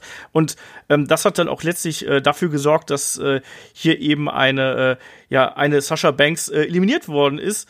Ähm, im, Im Nachgang quasi. Ähm, und wir haben die, die Streitigkeiten dann eindeutig gehabt. Also Sasha Banks hat dann hier eben die Women's Right äh, kassiert, ähm, wurde gepinnt, war dann erstmal draußen und Bailey und, und Lacey Evans standen sich dann hier alleine gegenüber. War für mich auch ein bisschen schwierig, weil, ähm, naja, Lacey Evans als Top-Babyface ist gerade schwierig. Dann den Salut beim Moonsault springen fand oh, ich auch Gottes problematisch. Willen. Das war ja, Salut unter Schmerzen. Sie hat trotz Schmerzen in der Hand den Salut gezeigt. Also ja, auch mal, echt, auch mal fürs Vaterland einstehen. Äh, richtig amerikanische Mutter. Das ist ja. immer ganz wichtig. Oh, ich, ich finde das. Ich kann mit ihr halt nichts anfangen. Ich finde es auch schrecklich. Ich hätte es im Übrigen auch anders gebuckt. Ich hätte einfach in dem Moment, wo Sascha Banks gepinnt wurde, hätte ich es halt so gemacht, dass Bailey es ausnutzt, dadurch halt Lacey Evans zum Beispiel einrollt oder selber K.O. haut, dass im Nachhinein Sascha denkt, ah, du hast das doch nur ausgenutzt, weil du wolltest, dass ich verliere, damit du deinen Titel behältst das wäre eine bessere Reiber. Ich, ich fand es halt nicht gut, dass die beiden danach noch halt ein paar Minuten zusammen hatten. Ich hätte es einfach nicht so gebuckt. Ja, ich habe auch nicht ganz so verstanden, weshalb man hier Lacey Evans jetzt so prominent darstellt. Ist auch so ein bisschen wahrscheinlich ein Mangel ähm, an Alternativen. Ähm, interessant dann wiederum, weil vorher gab es ja noch Streit zwischen äh, Bailey und äh, Sascha. Ähm, interessant ist dann hier wiederum Tatsache, dass hier dann äh, eine Sasha Banks wiederum für Bailey eingegriffen hat und äh, Lacey hier den, äh, den Backstabber verpasst hat. Ähm, ja. Kai, wie, wie, wie deutest du das? Ist das sowas wie Sasha Banks dann sagen kann, ja, ohne mich wärst du gar nichts, liebe Bailey? Ich glaube, es ist äh, wieder so ein David-Booking, wie er es in der Preview gesagt hat. Was? Ähm, wir wissen so, der Split wird kommen, aber wir zeigen ihn halt nicht hier, sondern wir werden ihn irgendwann zeigen, also außer jetzt, wir werden noch ganz lange Probleme haben mit Corona, aber wir werden ihn irgendwann zeigen, wenn wieder Zuschauer da sind.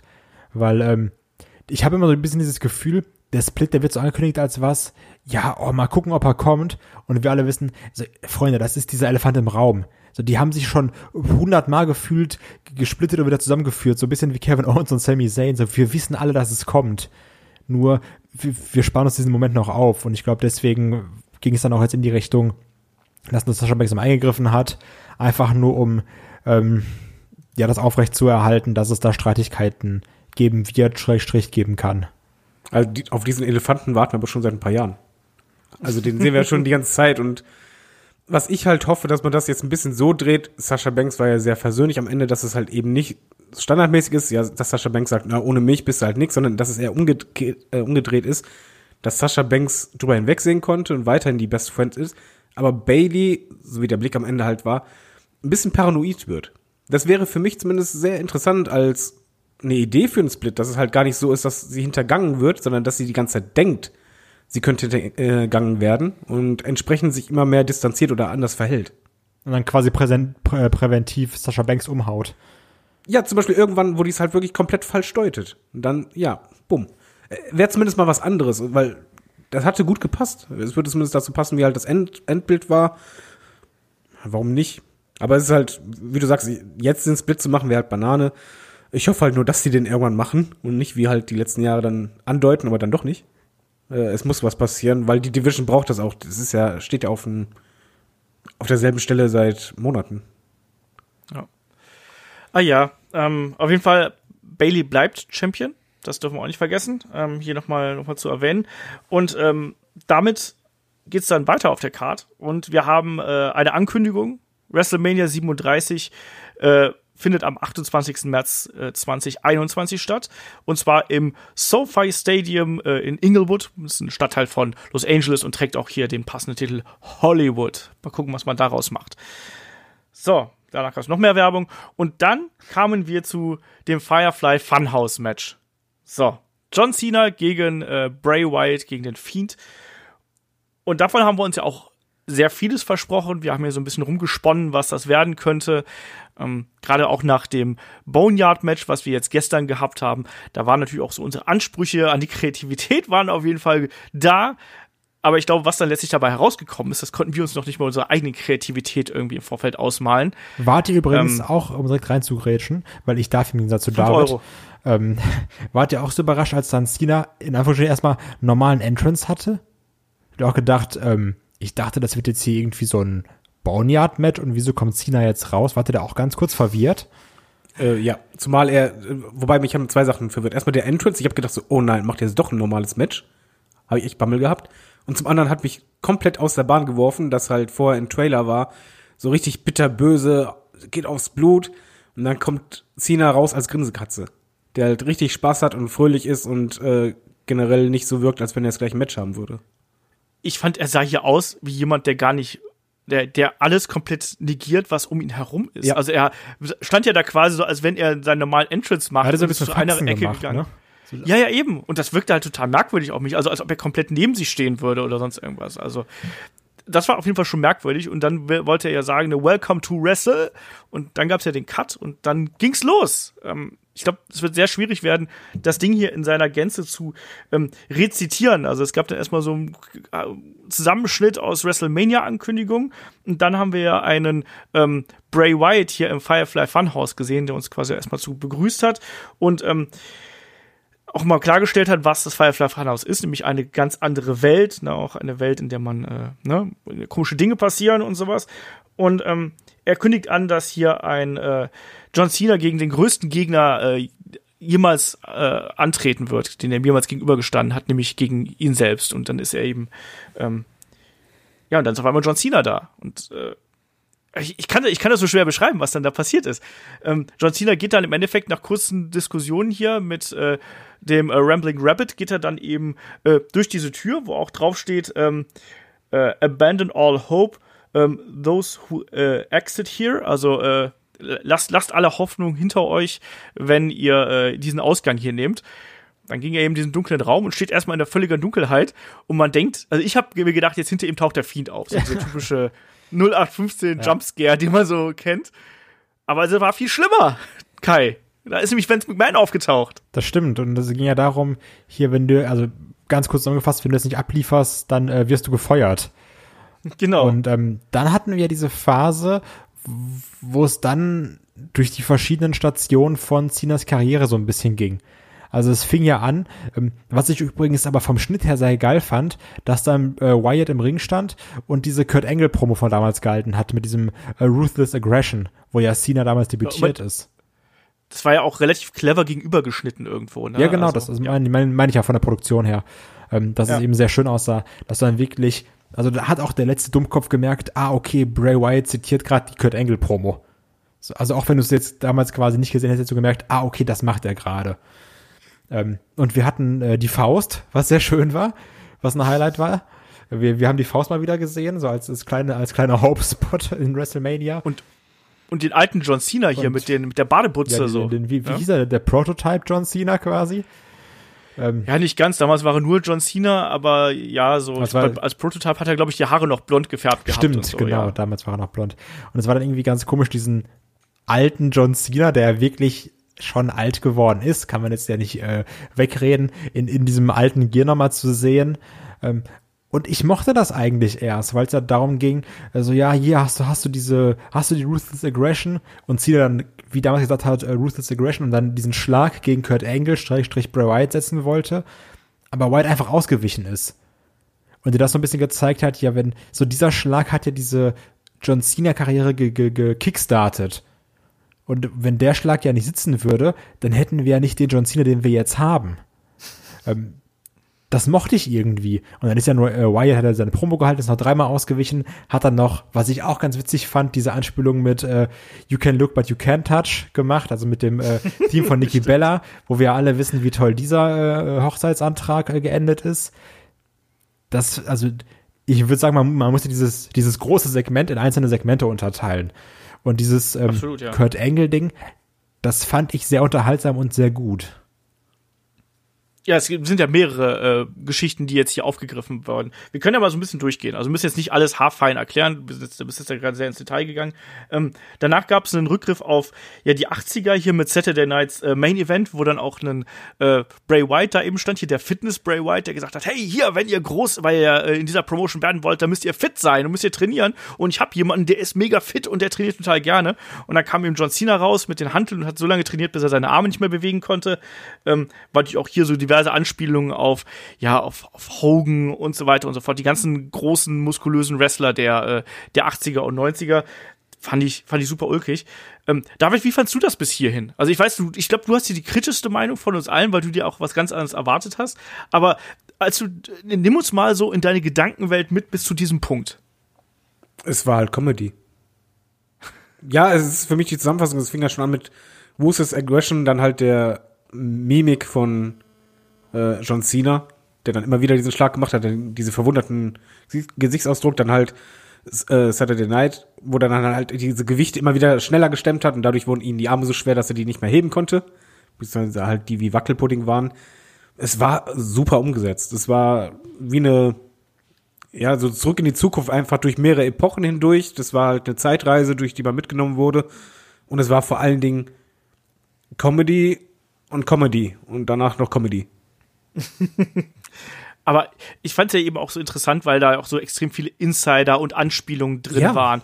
Ich fand es beispielsweise auch super witzig. Wir haben ja dann auch einen, einen Vince McMahon am, an so einem Puppenkommentar äh, mehr oder weniger da, da sitzen sehen.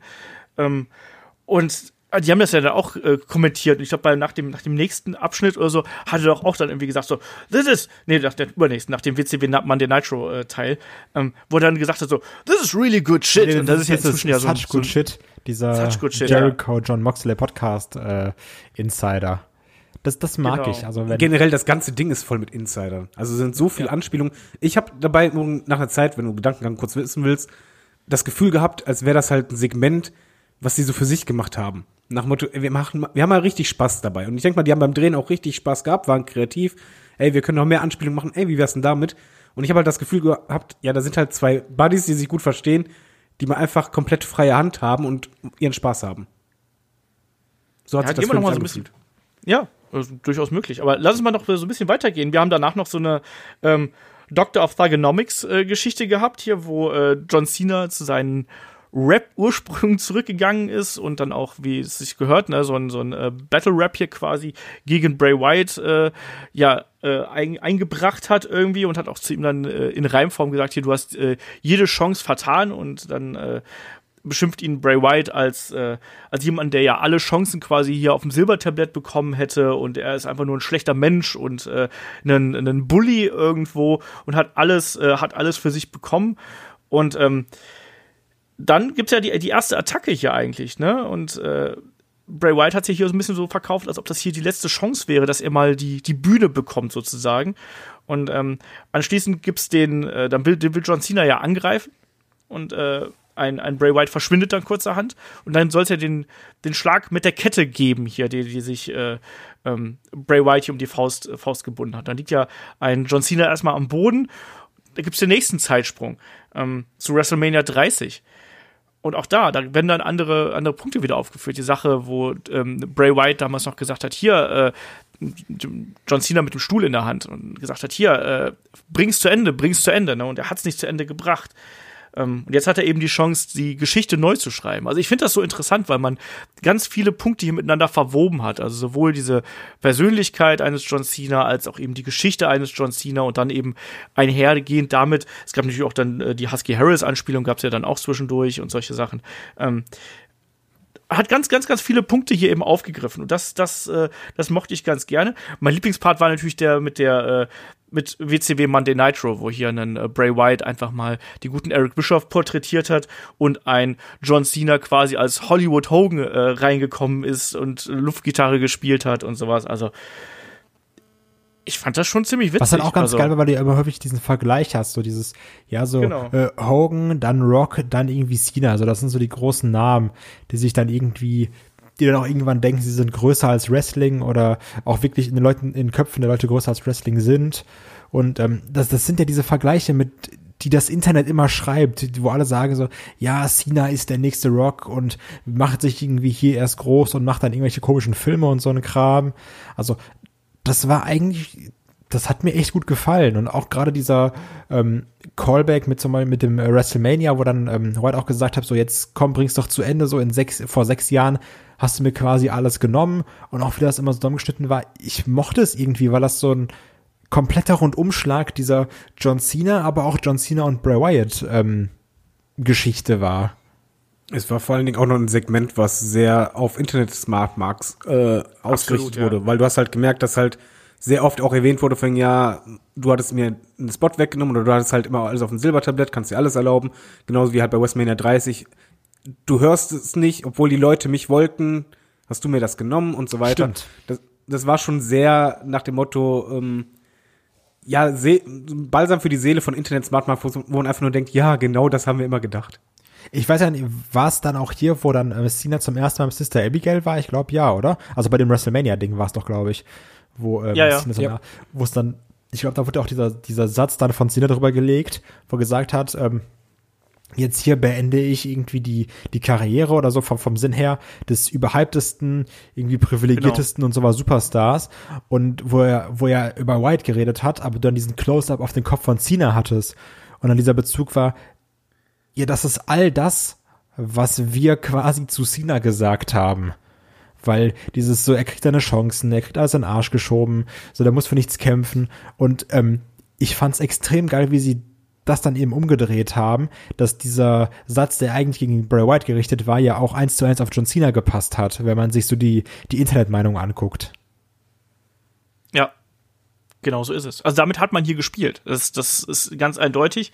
Ähm, und das, das Ding endet ja dann hier eben damit, dass, äh, ähm, dass John Cena ja hier dann auch wieder attackiert und dann sitzt er ja auf dem, auf dem Schwein, auf Huskins und, und verprügelt das Schwein und in dem Moment wird ihm erstmal klar, was er, was er da angerichtet hat und was er vielleicht auch für ein schlechter Mensch ist irgendwo.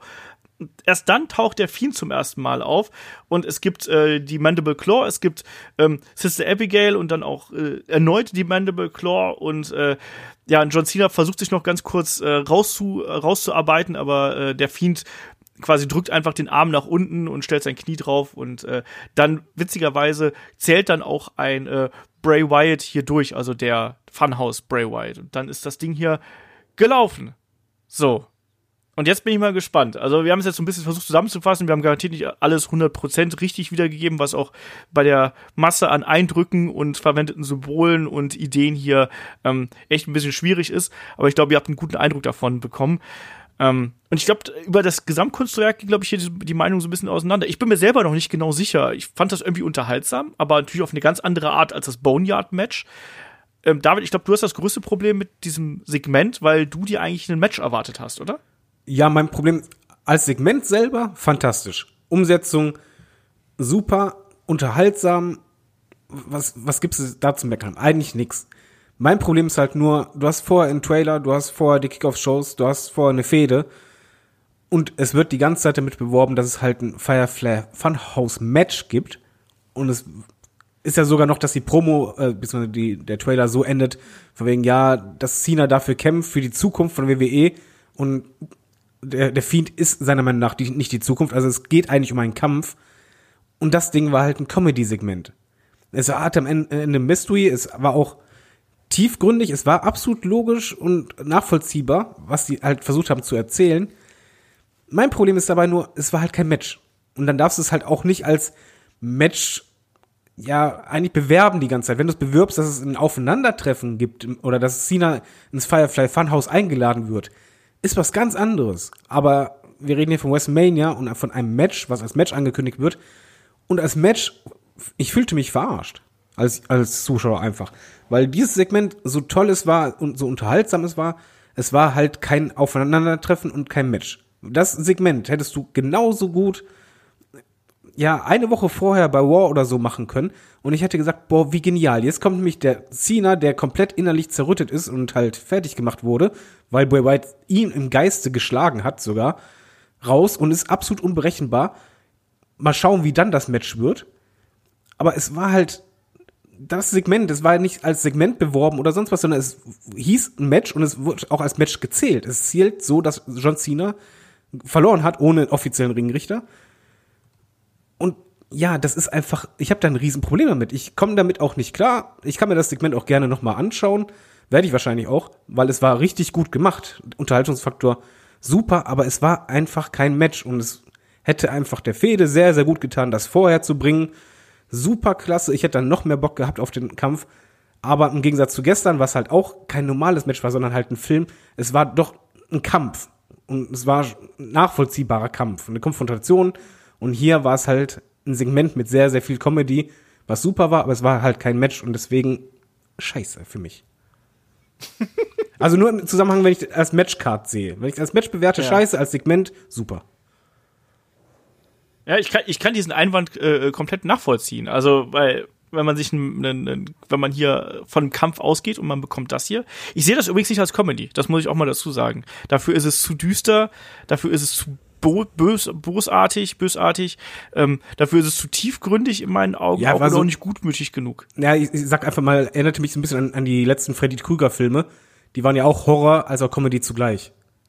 Und so war das hier halt auch. Es war schon düster, aber es war halt trotzdem so, dass du auch mal schmunzeln musstest vom Fernseher. So meinte ich das. Unterhaltungsfaktor ja. war halt sehr hoch ich würde es eher in die Kategorie Satire oder sonst irgendwas reinpacken. Also man hat sich hier wirklich selber auf die Schippe genommen und auch ganz viele ähm, Motive aufgegriffen und die eben dann auch noch mal ja, persifliert einfach. Ähm, Kai, wie hast du das Ding hier gesehen? Weil ich, ich, ich bin mir nach wie vor selbst unschlüssig, was ich davon. Ich finde das super interessant und ich finde es vor allem auch spannend, darüber zu reden und vor allem auch mal Meinungen davon zu hören. Deswegen auch an euch da draußen. Äh, schreibt uns gerne drunter, was ihr hier ähm, von diesem Firefly Funhouse Match, Schrägstrich Segment, Schrägstrich Satire, was auch immer, was ihr davon haltet. Also schreibt uns gerne bei, ähm, bei YouTube beispielsweise unter den Kommentar oder bei Facebook unter ähm, unserem Podcast. Also schreibt es einfach dahin. Ähm, Kai, du bist dran. Was, was sagst du hier dazu, abschließend? Also wirklich so ein Match, was man erstmal verarbeiten muss. Also als ich es wirklich gesehen habe und dann, also ich war natürlich unterhalten, das definitiv, aber dann habe ich überlegt, ähm, als es vorbei war, was halte ich jetzt davon? Und ich bin auch froh, dass wir den Podcast nicht sofort aufgenommen haben, weil ich wirklich in der ersten Stunde nicht wusste, finde ich das jetzt gut, finde ich es irgendwie kacke oder so, was ist es jetzt? Und habe ich wirklich dann für mich entschieden, so im Laufe der Zeit, nee, ich fand es spaßig, ich fand es irgendwie gut. Es hatte auch so ein bisschen diese Art, ähm, Mind Games, die ich von einem, die ich mir von einem Fiend wünsche, weil ich auch dazu gehört habe, dass ich gesagt habe, ach, dass jetzt der Fiend da irgendwie steht und auf das WrestleMania Sign zeigt, pff, keine Ahnung, brauche ich jetzt ehrlich gesagt nicht. Und das ging dann wieder eher so in die Richtung, ähm, dass, dass, dass ja der Fiend oder dieses Firefly Funhouse so ein bisschen Superkräfte hat, halt ein Ort ist, der, also das kennt man eben nicht, so wie es das ist. Und klar, man hatte so ein bisschen diese Erwartung aus dem äh, Boneyard-Match, aber ich also Stand jetzt, vielleicht ändert sich es auch einmal, wenn ich jetzt geschlafen habe, aber Stand jetzt muss ich sagen, ich bin auch eigentlich ganz froh, dass wir jetzt kein zweites Boneyard-Match hatten. So, dass, ja. dass sich da jetzt keiner durch ein Firefly Funhouse geprügelt hat. Sondern dass es hier irgendwie was, was anderes war und dass man äh, Sachen aus der Vergangenheit aufgegriffen hat und so ein bisschen diese Insider gebracht hat. Ähm, also ich hatte sehr viel Spaß damit und mir hat's sehr gut gefallen und deswegen mag ich es auch und ich finde es auch gut, dass in Anführungsstrichen dieses Match von äh, Bray Wyatt oder vom Fiend gewonnen wurde. Ja, das ist auch äh, sehr wichtig. Sogar Matt Hardy hat ja sogar übrigens äh, Bray Wyatt gratuliert zu diesem Sieg. Ähm, ich glaube, Matt Hardy wird sich auch hier ins Fäustchen lachen, wenn er das alles sieht. Ich glaube, er wird sich denken so, haha, ich habe damals äh, damit angefangen und jetzt macht ihr mir das alles nach. So also, da, da denke ich also, das wollte ich. Genau. So. Na, also ich bin mir da auch nach wie vor nicht ganz schlüssig. Ich fand es auch unterhaltsam, klar, es war, es war kein Match, aber ich finde es halt so kreativ, dass ich mir auf jeden Fall noch zwei, dreimal anschauen würde und auch hier und da nochmal zurückspulen würde und mir es nochmal anschauen würde, weil ich es einfach so interessant finde. Aber klar, es war jetzt kein Wrestling-Match, es war äh, ja ein, ein, ein, ein Satire-Horror-Spektakel irgendwo mit ganz viel Wrestling-Insider-Jokes, was wir jetzt schon gesagt haben. Es war ein Segment. Ähm, es war ein Segment, genau. Also wenn, wenn jetzt äh, das ganz, ganz klar runterbrechen wollen würdest, ist es einfach ein Segment gewesen. Trotzdem fand ich es halt cool. Aber ich bin auch bei David so ein bisschen, also wenn man das vorher gebracht hätte und so, dann hätte man es vielleicht ja, hm, ne? Also da hätte man es halt eben, man hätte es auch vorher bringen können, hätte hier einen richtigen Kampf gehabt. Andererseits ähm, ist das jetzt irgendwie, das steht jetzt so gerade so schön für sich. Und ich glaube auch, dass es ähm, nicht gut gewesen wäre, so einen alternativen Kampf zu zeigen, wie wir es beim Boneyard-Match gehabt haben. Einfach dadurch, dass du dann diese Doppelung gehabt hättest. Man musste hier irgendwie einen anderen Weg gehen, ist den kreativ gegangen. Ähm, und auch hier kann ich total verstehen, dass die einen das mögen und dass die anderen das nicht mögen. Ja, ähm, ich, ich glaube, du musst bei dem Match oder Match Anführungszeichen, bei dem Segment einfach sagen, das kannst du auch nicht mit normalen Wertungen zum Beispiel bewerten. Du darfst es halt nicht so sehen, weil es war einfach kein Match, es war ein Segment und Segmente sind halt cool ich hatte mein Problem damit mit der Bewert Bewerbung davon, weil das wurde halt immer als Match angekündigt, Aufeinandertreffen, harter Kampf, wurde schon gesagt. Ähm, war es halt nicht, man darf es halt einfach nicht mit den anderen Matches in einer Card eigentlich nennen, sondern es steht halt für sich, für das, was es war. Genau. Und am Ende beschließt dann hier der, der gute Fiend äh, den Kampf und sagt, äh, let me in. Und damit äh, können wir es, glaube ich, auch hier beschließen. Ähm, eigentlich hat ja hier Titus O'Neill den passenden Schlusspunkt äh, gesetzt, oder? Mit seinem mit seinem leeren Blick in die Kamera und mit dem I don't know what I just saw. Lassen wir mal so stehen. Ähm, dann sind wir auf dem Weg zum Main Event. Es gab nochmal den Trailer zu Money in the Bank, weil einmal reicht nicht, ne? Lieber zweimal, um auf Nummer sicher zu gehen. Main Event ist natürlich der Kampf um den äh, Universal Title hier zwischen Drew McIntyre, dem Rumble-Sieger, und äh, Brock Lesnar, begleitet von äh, Paul Heyman. Und ähm, ja, es war ein standardmäßiges äh, Brock Lesnar Match. Ähm, es gab es gab drei F5s, es gab äh, einige German Suplexes und dann gab es jede Menge Claymores und dann war das Ding hier gelaufen. Fünf Minuten hat es knapp gedauert. Ähm, ich weiß nicht. Ich bin da irgendwie sehr unbefriedigt rausgegangen. Ich weiß mal wieder eins von diesen Matches gewesen ist, wo ich den Eindruck gehabt habe, dass ein Brock Lesnar hier so ein bisschen Dienst nach Vorschrift gemacht hat. Ähm, Minimalziel erreicht irgendwie. Und Drew McIntyre ist jetzt neuer Champion, was mich sehr, sehr für ihn freut. Aber David, so richtig glücklich bin ich mit dem Match. Auch da mache ich hier die Anführungsstriche. Match bin ich hier nicht. Wie ist es bei dir? Das war nix. Das war vor allen Dingen nicht der Abschluss einer zweitägigen WrestleMania. Da hätte ich dann lieber das Firefly Funhouse Segment gehabt als letztes, was dann irgendwie was Besonderes ist, womit es abschließt. Und hier war es halt, der Titelgewinn an sich ist halt was Besonderes. Das Match war aber, ich sehe es genau wie du, absolut 0 auf 15 Bock Lesnar, der halt auch nicht wirklich Bock hatte. Sowohl beim Selling als auch bei den Moves wirkt es halt einfach, ja, ich mach einfach mal. Einzige, was ich halt auch irgendwann hatte, dass ich ja mitgezählt hatte, bei Stormon gegen Goldberg hatten wir vier Finisher gegen vier Finisher. Hier war es am Ende ja. drei gegen vier, war fast identisch. es war halt kein Match, es war auch vor allen Dingen, was mich am meisten störte, wir hatten schon Brock Lesnar Matches, die sehr kurz waren, etwa gegen Goldberg bei WrestleMania, die trotzdem spannend waren. Und hier hatte ich keinerlei Spannung drin, sondern es war einfach ja. Move, Move, Move. Ja, am Ende Drew McIntyre siegt. Ich freue mich für ihn, der richtige Champion. Schade, dass halt keine Crowd da ist, aber es war halt keine Spannung in diesen kurzen Minuten drin. Ja, Kai. Ja, das ist halt echt schade, ne? Also ich habe echt keinen Bock mehr auf diese Universal oder WWE Title Matches, wo es nur geht Finisher, Finisher, Finisher, Finisher und wer dann irgendwie am Ende einen mehr durchbringt, hat gewonnen. Ähm, das hatten wir auch schon bei, bei Rollins gegen den Feed oder sowas und das hatten wir jetzt durch diesen extremen Einsatz von Lesnar und Goldberg jetzt auch noch mal. Also ich habe da echt keinen Bock mehr drauf, ne? dass wir nur noch dieses Hin und Her und dann, dann schmeißt er manchmal noch einen Signature-Move von Roman Reigns rein, von einem Superman-Punches, der kein Finisher ist, aber genauso wirkt. Also das ist halt echt kein Wrestling mehr um dieser Haupttitel bei WrestleMania, ne? Das ist nicht gut, um es jetzt mal ganz nett, also um es weniger schlecht zu sagen. Ähm, also ich, ich mir macht das keinen Spaß, weil es auch wirklich so, das ist halt das Main Event und im Endeffekt hast du jetzt das Main Event gehabt und auch und auch ähm, gestern das Co-Main Event. Ja, jeder zeigt irgendwie viermal seine Finisher und dann ist vorbei. Das ist halt kein gutes Wrestling, ne? Es, es bleibt halt einem auch nicht im Gedächtnis, weil nee. natürlich auch der Herausforderer profitiert ja davon, wenn du hier durch eine geile Schlacht gehst. Und wir wissen auch, dass ein Brock Lesnar geile Matches zeigen kann, natürlich, wenn er Bock klar. hat und mit den passenden Gegnern. Also egal ob gegen den Styles, also auch selbst gegen den Seth Rollins hat er schon äh, gute Matches geliefert und solche Oder Sachen. auch wenn ne? wir dieses Match da am äh, damals beim Rumble denken, dieses Triple Threat mit Cena und äh, Rollins und Lesnar. Ja. Das war ja, das war, das war ja wirklich ein gutes Match. Ähm, und also wirklich, das Ding hier hätte einfach davon gelebt, von der Crowd, die da mitgegangen ist, bei, bei den Claymore-Kicks und bei den Kickouts von Drew, weil, äh, also so von der Crowd wäre das halt auch cooler gekommen. Klar ist das kein guter Matchaufbau, einfach nur seine Finisher zu zeigen. Aber so ein Kickout bei eins, so, das wäre halt geil gewesen von der Crowd. Die Claymores, das wäre geil gewesen von der Crowd. Und auch dieser Three-Count. Ähm, bei mir bleibt wirklich in diesem Match nur hängen. Ich freue mich, dass Drew McIntyre gewonnen hat. Ich freue mich wirklich unfassbar für den. Aber ich finde es auch im gleichen Atemzug einfach unfassbar schade, dass er diesen großen Moment einfach nicht bekommen hat. Also klar, es ist ein großer Moment, aber nicht dieser große Moment. Er hat ja noch nicht mal, obwohl der Moment halt ohne Publikum da ist, hätte er zumindest ein sehr intensives Match haben können. Was ich mir gut hätte vorstellen können, wie damals Lesnar gegen Goldberg, hau den doch zumindest irgendwie durch die Barrikaden oder so, dass irgendwie so äh, was richtig Brutales passiert. Aber das war halt ein ganz normales Match, was heißt ganz normales Match, ganz normale Move-Abfolge und das war's. Aber da fehlte komplett dieser Biss. Und das finde ja. ich halt mit am traurigsten dabei, weil das kannst du auch machen ohne Crowd äh, dabei. Wie gesagt, also ich habe auch das Gefühl, das ist auch, wie gesagt, für den Drew McIntyre auch eine doofe Situation irgendwo, weil natürlich ist es cool, dass er jetzt Champion ist, bla bla, haben wir es oft genug erwähnt, aber es ist doch auch viel wertiger für dich selber und auch für die Zuschauer, wenn das wirklich aus einer aus einem geilen Match heraus entstanden ist. Und das hier war kein geiles Match. Dieses Match haben wir schon tausendmal gesehen.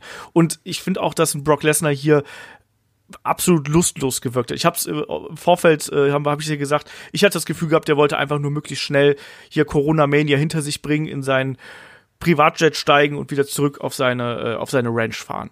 Das war so mein Eindruck.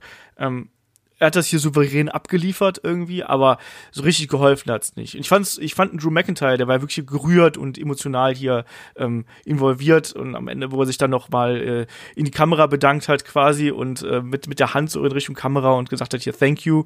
Das fand ich sehr schön. Also mein mein kleines Highlight hier in dem Match war war übrigens Paul Heyman, der hier quasi Kommandos gegeben hat. Und das fand ich, das fand ich eine ganz witzige Idee passt auch zu dem zu der Umgebung hier und ähm, wo er gesagt hat, hier, Vorsicht, da kommt noch einer, als der Claymore Kick da der zweite angeflogen kommen sollte.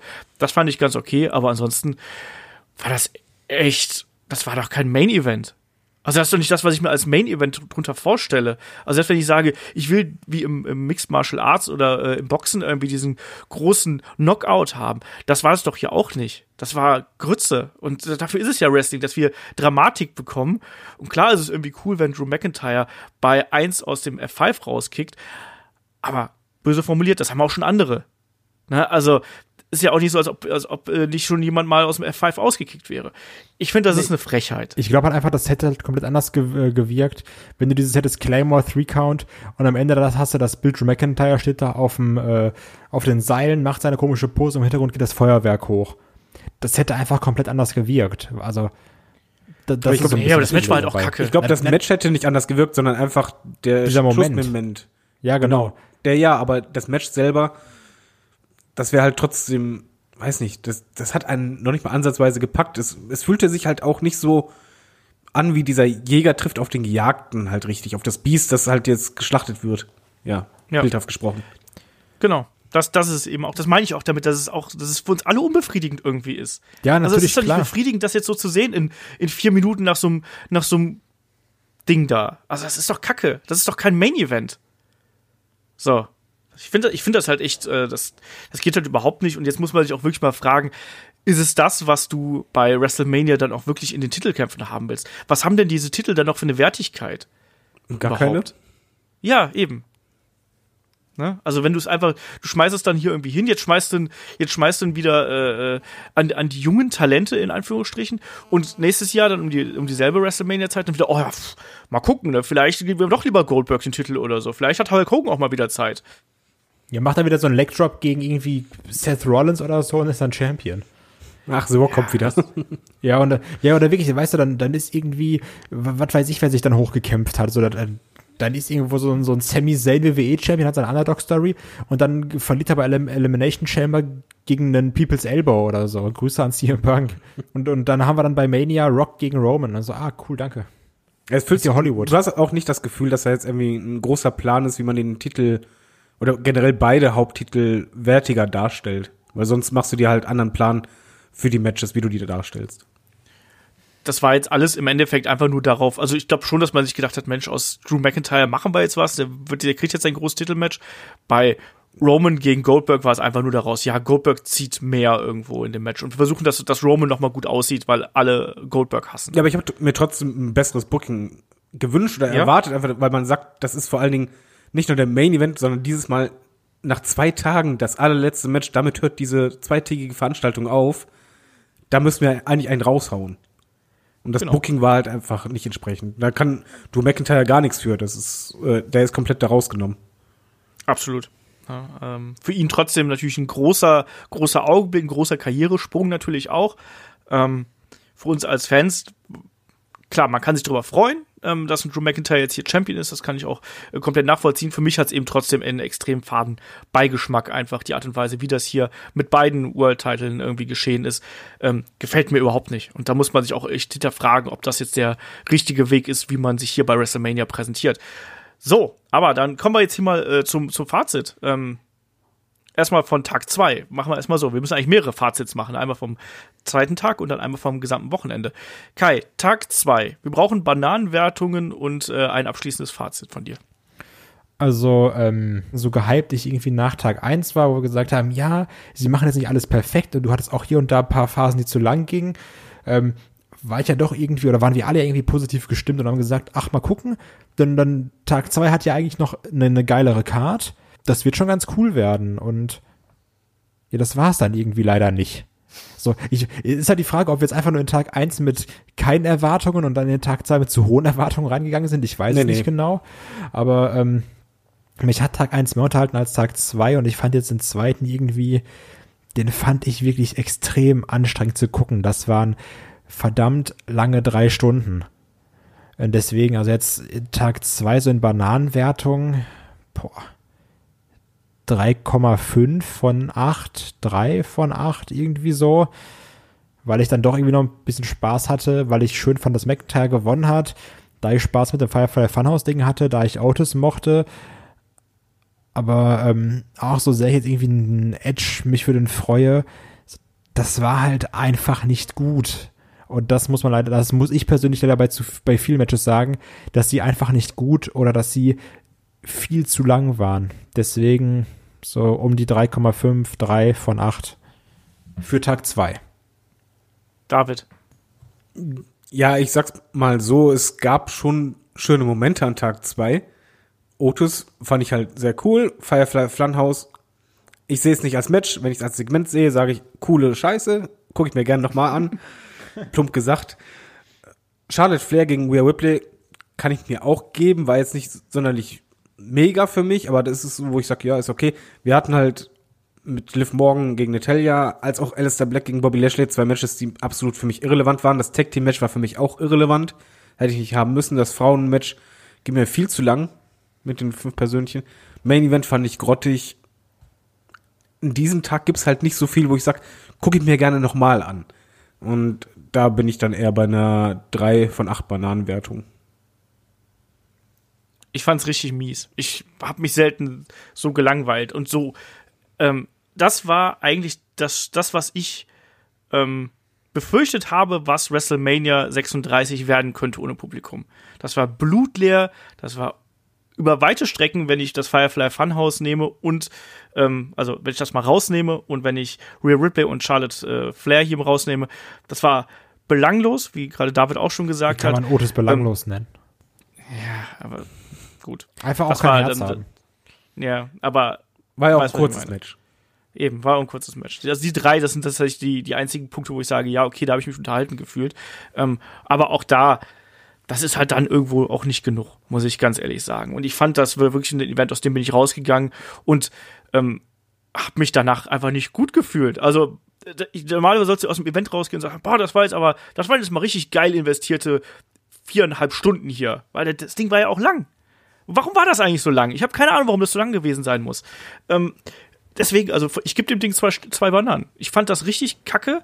Ähm, ich bin unfassbar enttäuscht von dem äh, Last Man Standing Match gewesen, ähm, was mir komplett jegliche Lust auf all das, was davor gewesen ist, genommen hat, einfach präventiv und all das, was danach gekommen ist, sowieso. Firefly Funhouse war witzig und äh, nehme ich mit, aber insgesamt war das äh, echt für mich eine Katastrophe. Ich fand das richtig, ich fand das war ein richtig mieser WrestleMania-Abend und ähm, da nehme ich auch nicht viel Gutes raus mit, abgesehen von diesen drei erwähnten Sachen, wo ich jetzt aber auch sage, ob ich mir jetzt Otis und äh, Dolph Ziggler nochmal anschauen würde in Zukunft, ob ich Charlotte Flair gegen Rhea Ripley nochmal gucken würde, da hatten wir auch von beiden schon bessere Matches, muss man auch mal sagen. Das war ein gutes Match und war hier so ein bisschen der Einäugige unter den Blinden, aber ja, wenn Firefly Funhouse schaue ich mir Wollte ich gerade sagen, wenn du ehrlich bist, wird sich jeder halt nur dieses Segment nochmal anschauen. Das oder öfters anschauen.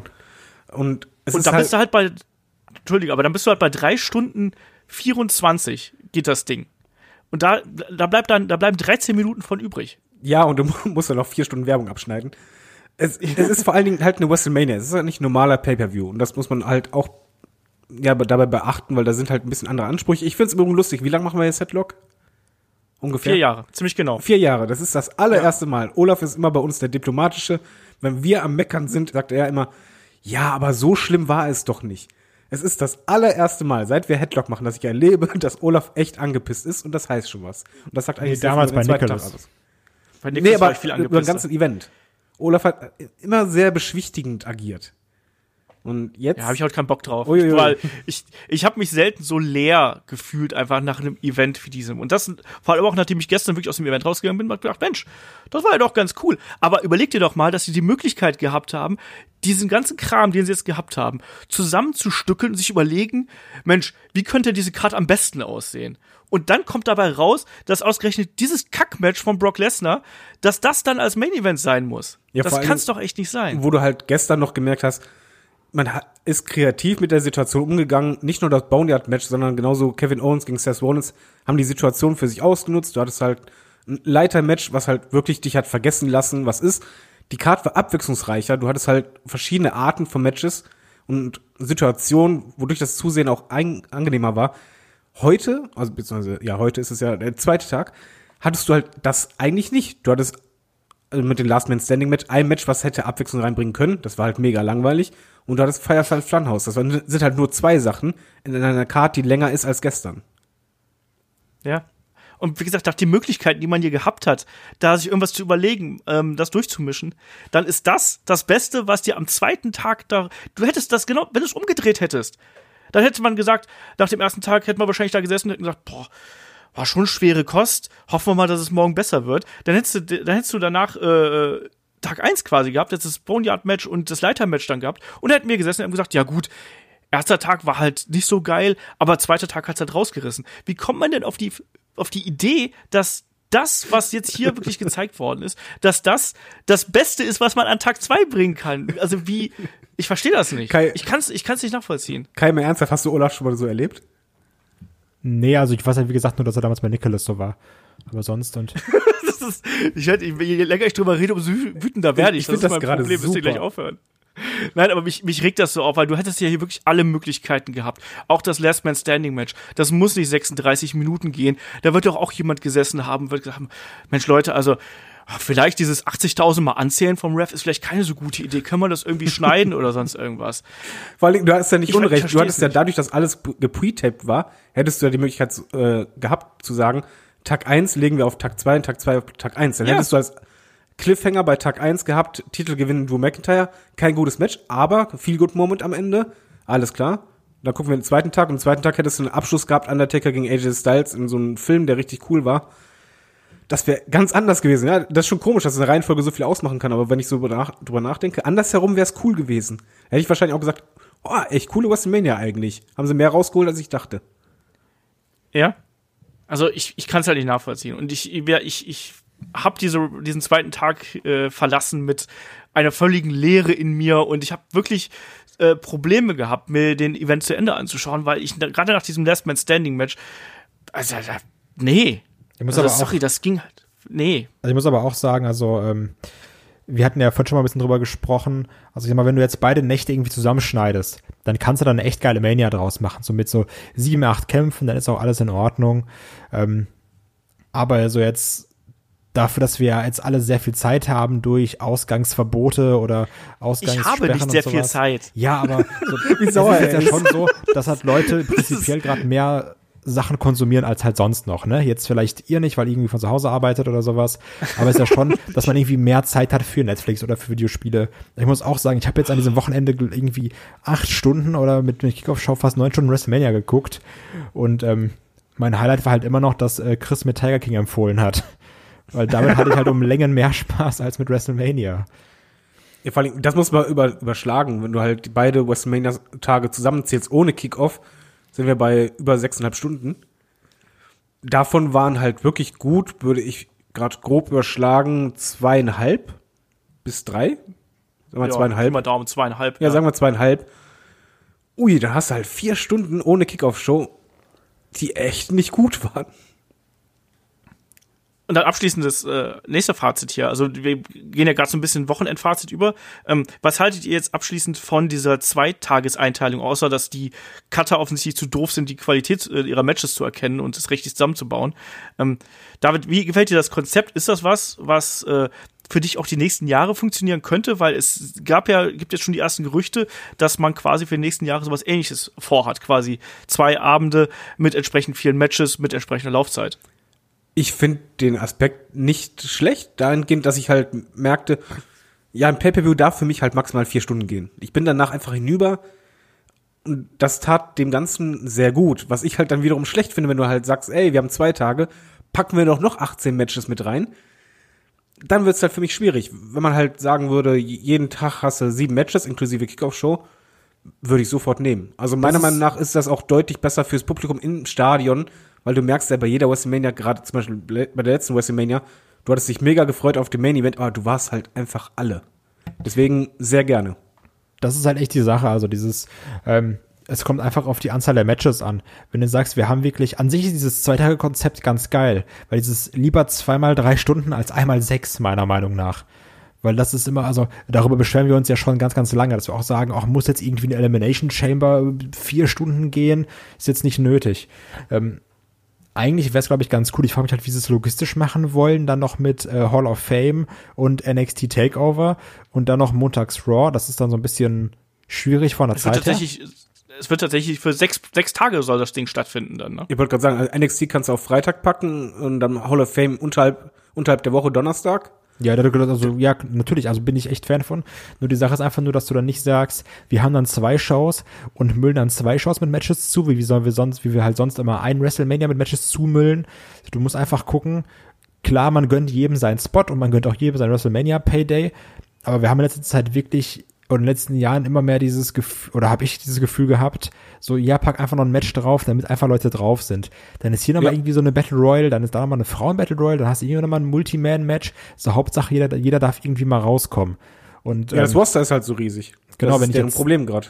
Wenn ich jetzt an einem Tag viele belanglose Matches habe oder belanglose Matches auf zwei Tage verteilt habe, das macht's auch nicht besser. Ja, vor allen Dingen, wenn du es halt überschlägst, wenn du diese Filler-Matches weglässt, dann kannst du halt wirklich zweimal richtig abliefern, hast trotzdem genug Zeit für den Fokus, dann pack halt in den Kickoff-Show mehr Matches rein, kann ich gut mit leben, dann kriegt halt jeder seinen Paycheck ab. Aber halt gerade das, was du sagst, das ist meine einzige wirkliche Sorge, dass man halt dann sagt, ey, wir haben ja zwei Tage.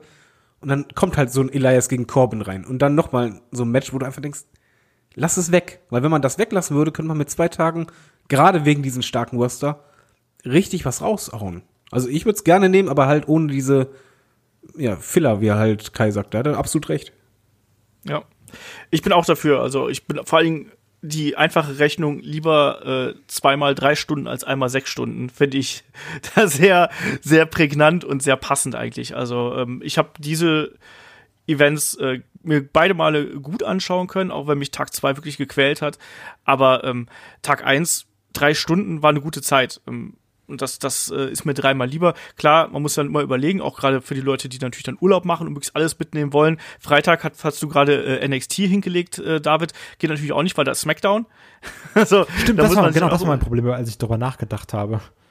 Genau, deswegen, du musst quasi, oder du kannst halt sagen, wir machen vielleicht die Hall of Fame nach SmackDown oder so, als äh, ja festlichen Anlass dann nochmal. Vielleicht machst du SmackDown fängst ein bisschen früher an als Aber gewohnt. Das ist die kleinste Sorge. Ich glaube, so ein Terminplan, das kriegen sie schon hin. Eben.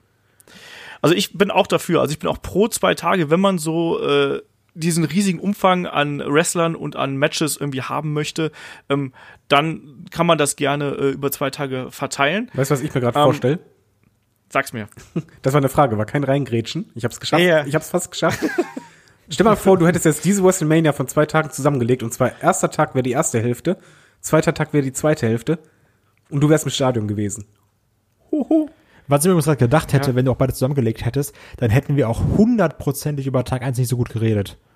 Dann hätten wir gesagt, so ja, Bonnet Match war schon ganz cool, aber danach kam noch mal drei Stunden mit einem ganz langweiligen Last Man Standing. Also das ist ja immer so diese, diese Empfindung, weil gestern haben wir auf so einem, ich sag mal, für uns persönlich Highlight aufgehört mit diesem Boneyard Match. Ähm, aber stell dir mal vor, danach hättest du jetzt noch den ganzen Rest gehabt. Klar wäre es anders angeordnet gewesen, aber ich sag mal auch jetzt so ein, so ein, so ein Boneyard-Match dann irgendwie nach so einem Fünf-Stunden-Klopper, wo du vorher noch Bailey hattest und vorher noch Edge gegen Randy Orton und irgendwie noch so andere Matches, hast du auch so, boah, also, ja, ist jetzt schon ganz cool, aber könnt ihr jetzt nicht einfach aufhören? Stell mal vor, Firefly Funhouse am Ende von sechs Stunden, dein Kopf ist komplett durch und dann siehst du sowas. Ach du meine Güte. Ähm, lass mal hier dann noch das, das finale Bananenwertungsfazit hier ziehen zu äh, WrestleMania 36. Wir sind jetzt durch. Wir haben ja auch äh, wacker in der, in der Crew hier durchgehalten und haben möglichst schnell die Podcast nachgeliefert. David, was gibst du jetzt hier ähm, für das gesamte Wochenende? Eigentlich möchte ich eine bessere Wertung geben, als ich gebe. Ich gebe dreieinhalb Bananen insgesamt, weil insgesamt gesehen auf die ganze Länge war halt einfach zu viel oder über die Hälfte war halt wirklich so, dass ich sage, muss ich nicht haben es gab super tolle Highlights dabei. Ich würde deswegen auch gerne irgendwie viereinhalb geben, aber ich tue mich schwer. Ich rechne einfach mal beide Tage zusammen. Kai. Also wenn ich jetzt beide Tage einfach nur ganz plump zusammenrechne und durch zwei Teile, würde ich irgendwie, glaube ich, auch bei, bei vier oder sowas landen. Ne? Ähm, und ich glaube, das werde ich auch geben. So dieses, mich hat Tag eins teilweise echt gut unterhalten und da hatte ich so ein bisschen Hoffnung. Tag zwei hat mir dann so ein bisschen genommen ähm, ja, deswegen sage ich so, alles im Großen und Ganzen ist es dann für mich eine, eine, eine 4 von 8. Bei mir ist es eine 3. Mir tat der zweite Tag echt weh. Das hat echt äh, nicht viel Spaß gemacht, Merkt muss, ich, gar muss nicht. ich leider sagen. nee, nee, nee, also das, äh, das wird, wenn, wenn ich irgendwann mal so, so einen Giftschrank mit Wrestling-Events haben werde, ist dieses Ding da auf jeden Fall dabei. Das hat mir überhaupt nicht gefallen ist einfach so, da bin ich jetzt auch ganz subjektiv, vielleicht bin ich auch ein bisschen zu hart oder sonst irgendwas, aber es ist ja schön, dass ihr jetzt diesmal ein bisschen ausgleichender seid. Wenn ich was richtig äh, schlecht finde, dann findet ihr es ein bisschen besser, das ist ja auch dann okay. Aber äh, mir hat's überhaupt nicht gefallen. So.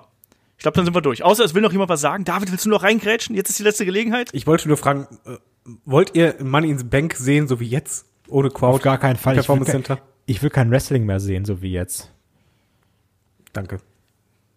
Ja, das ist halt eben das nächste Problem. Ich muss aber sagen, dass ich äh, speziell an Tag 1 äh, doch gemerkt habe, dass es für mich auch hier und da funktionieren kann, auch ohne Zuschauer, auch wenn natürlich die ganz große Bühne gefehlt hat. Aber da war ich selber auch von mir überrascht, dass es auch bei WrestleMania, also Weeklies, klar, haben wir alles schon gesehen, fand ich, fand ich schwierig, aber WrestleMania hatte doch für mich phasenweise auch dann funktioniert, namentlich dann eben auch beim, beim Leitermatch zum Beispiel bei Seth Rollins gegen äh, Kevin Owens und so. Das, das ging dann schon überraschend gut. Aber ja, ähm, ich glaube, wir werden jetzt ganz viel gepretaptes sehen, ähm, weiterhin in der leeren Turnhalle. Und ähm, so ist es. Show must go on, the Cashflow must go on.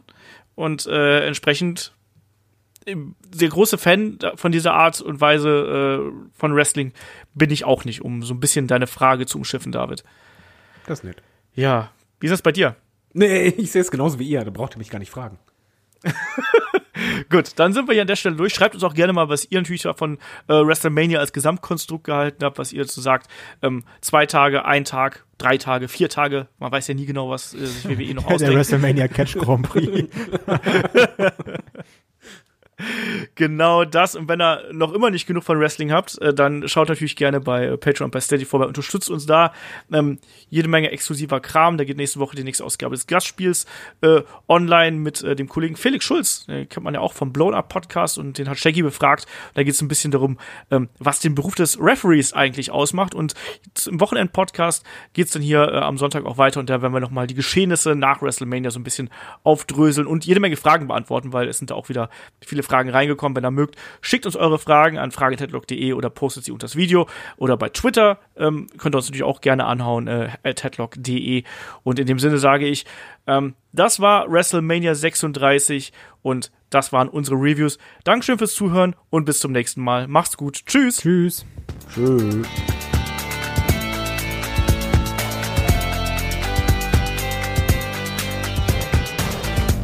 Headlock, der Pro Wrestling Podcast.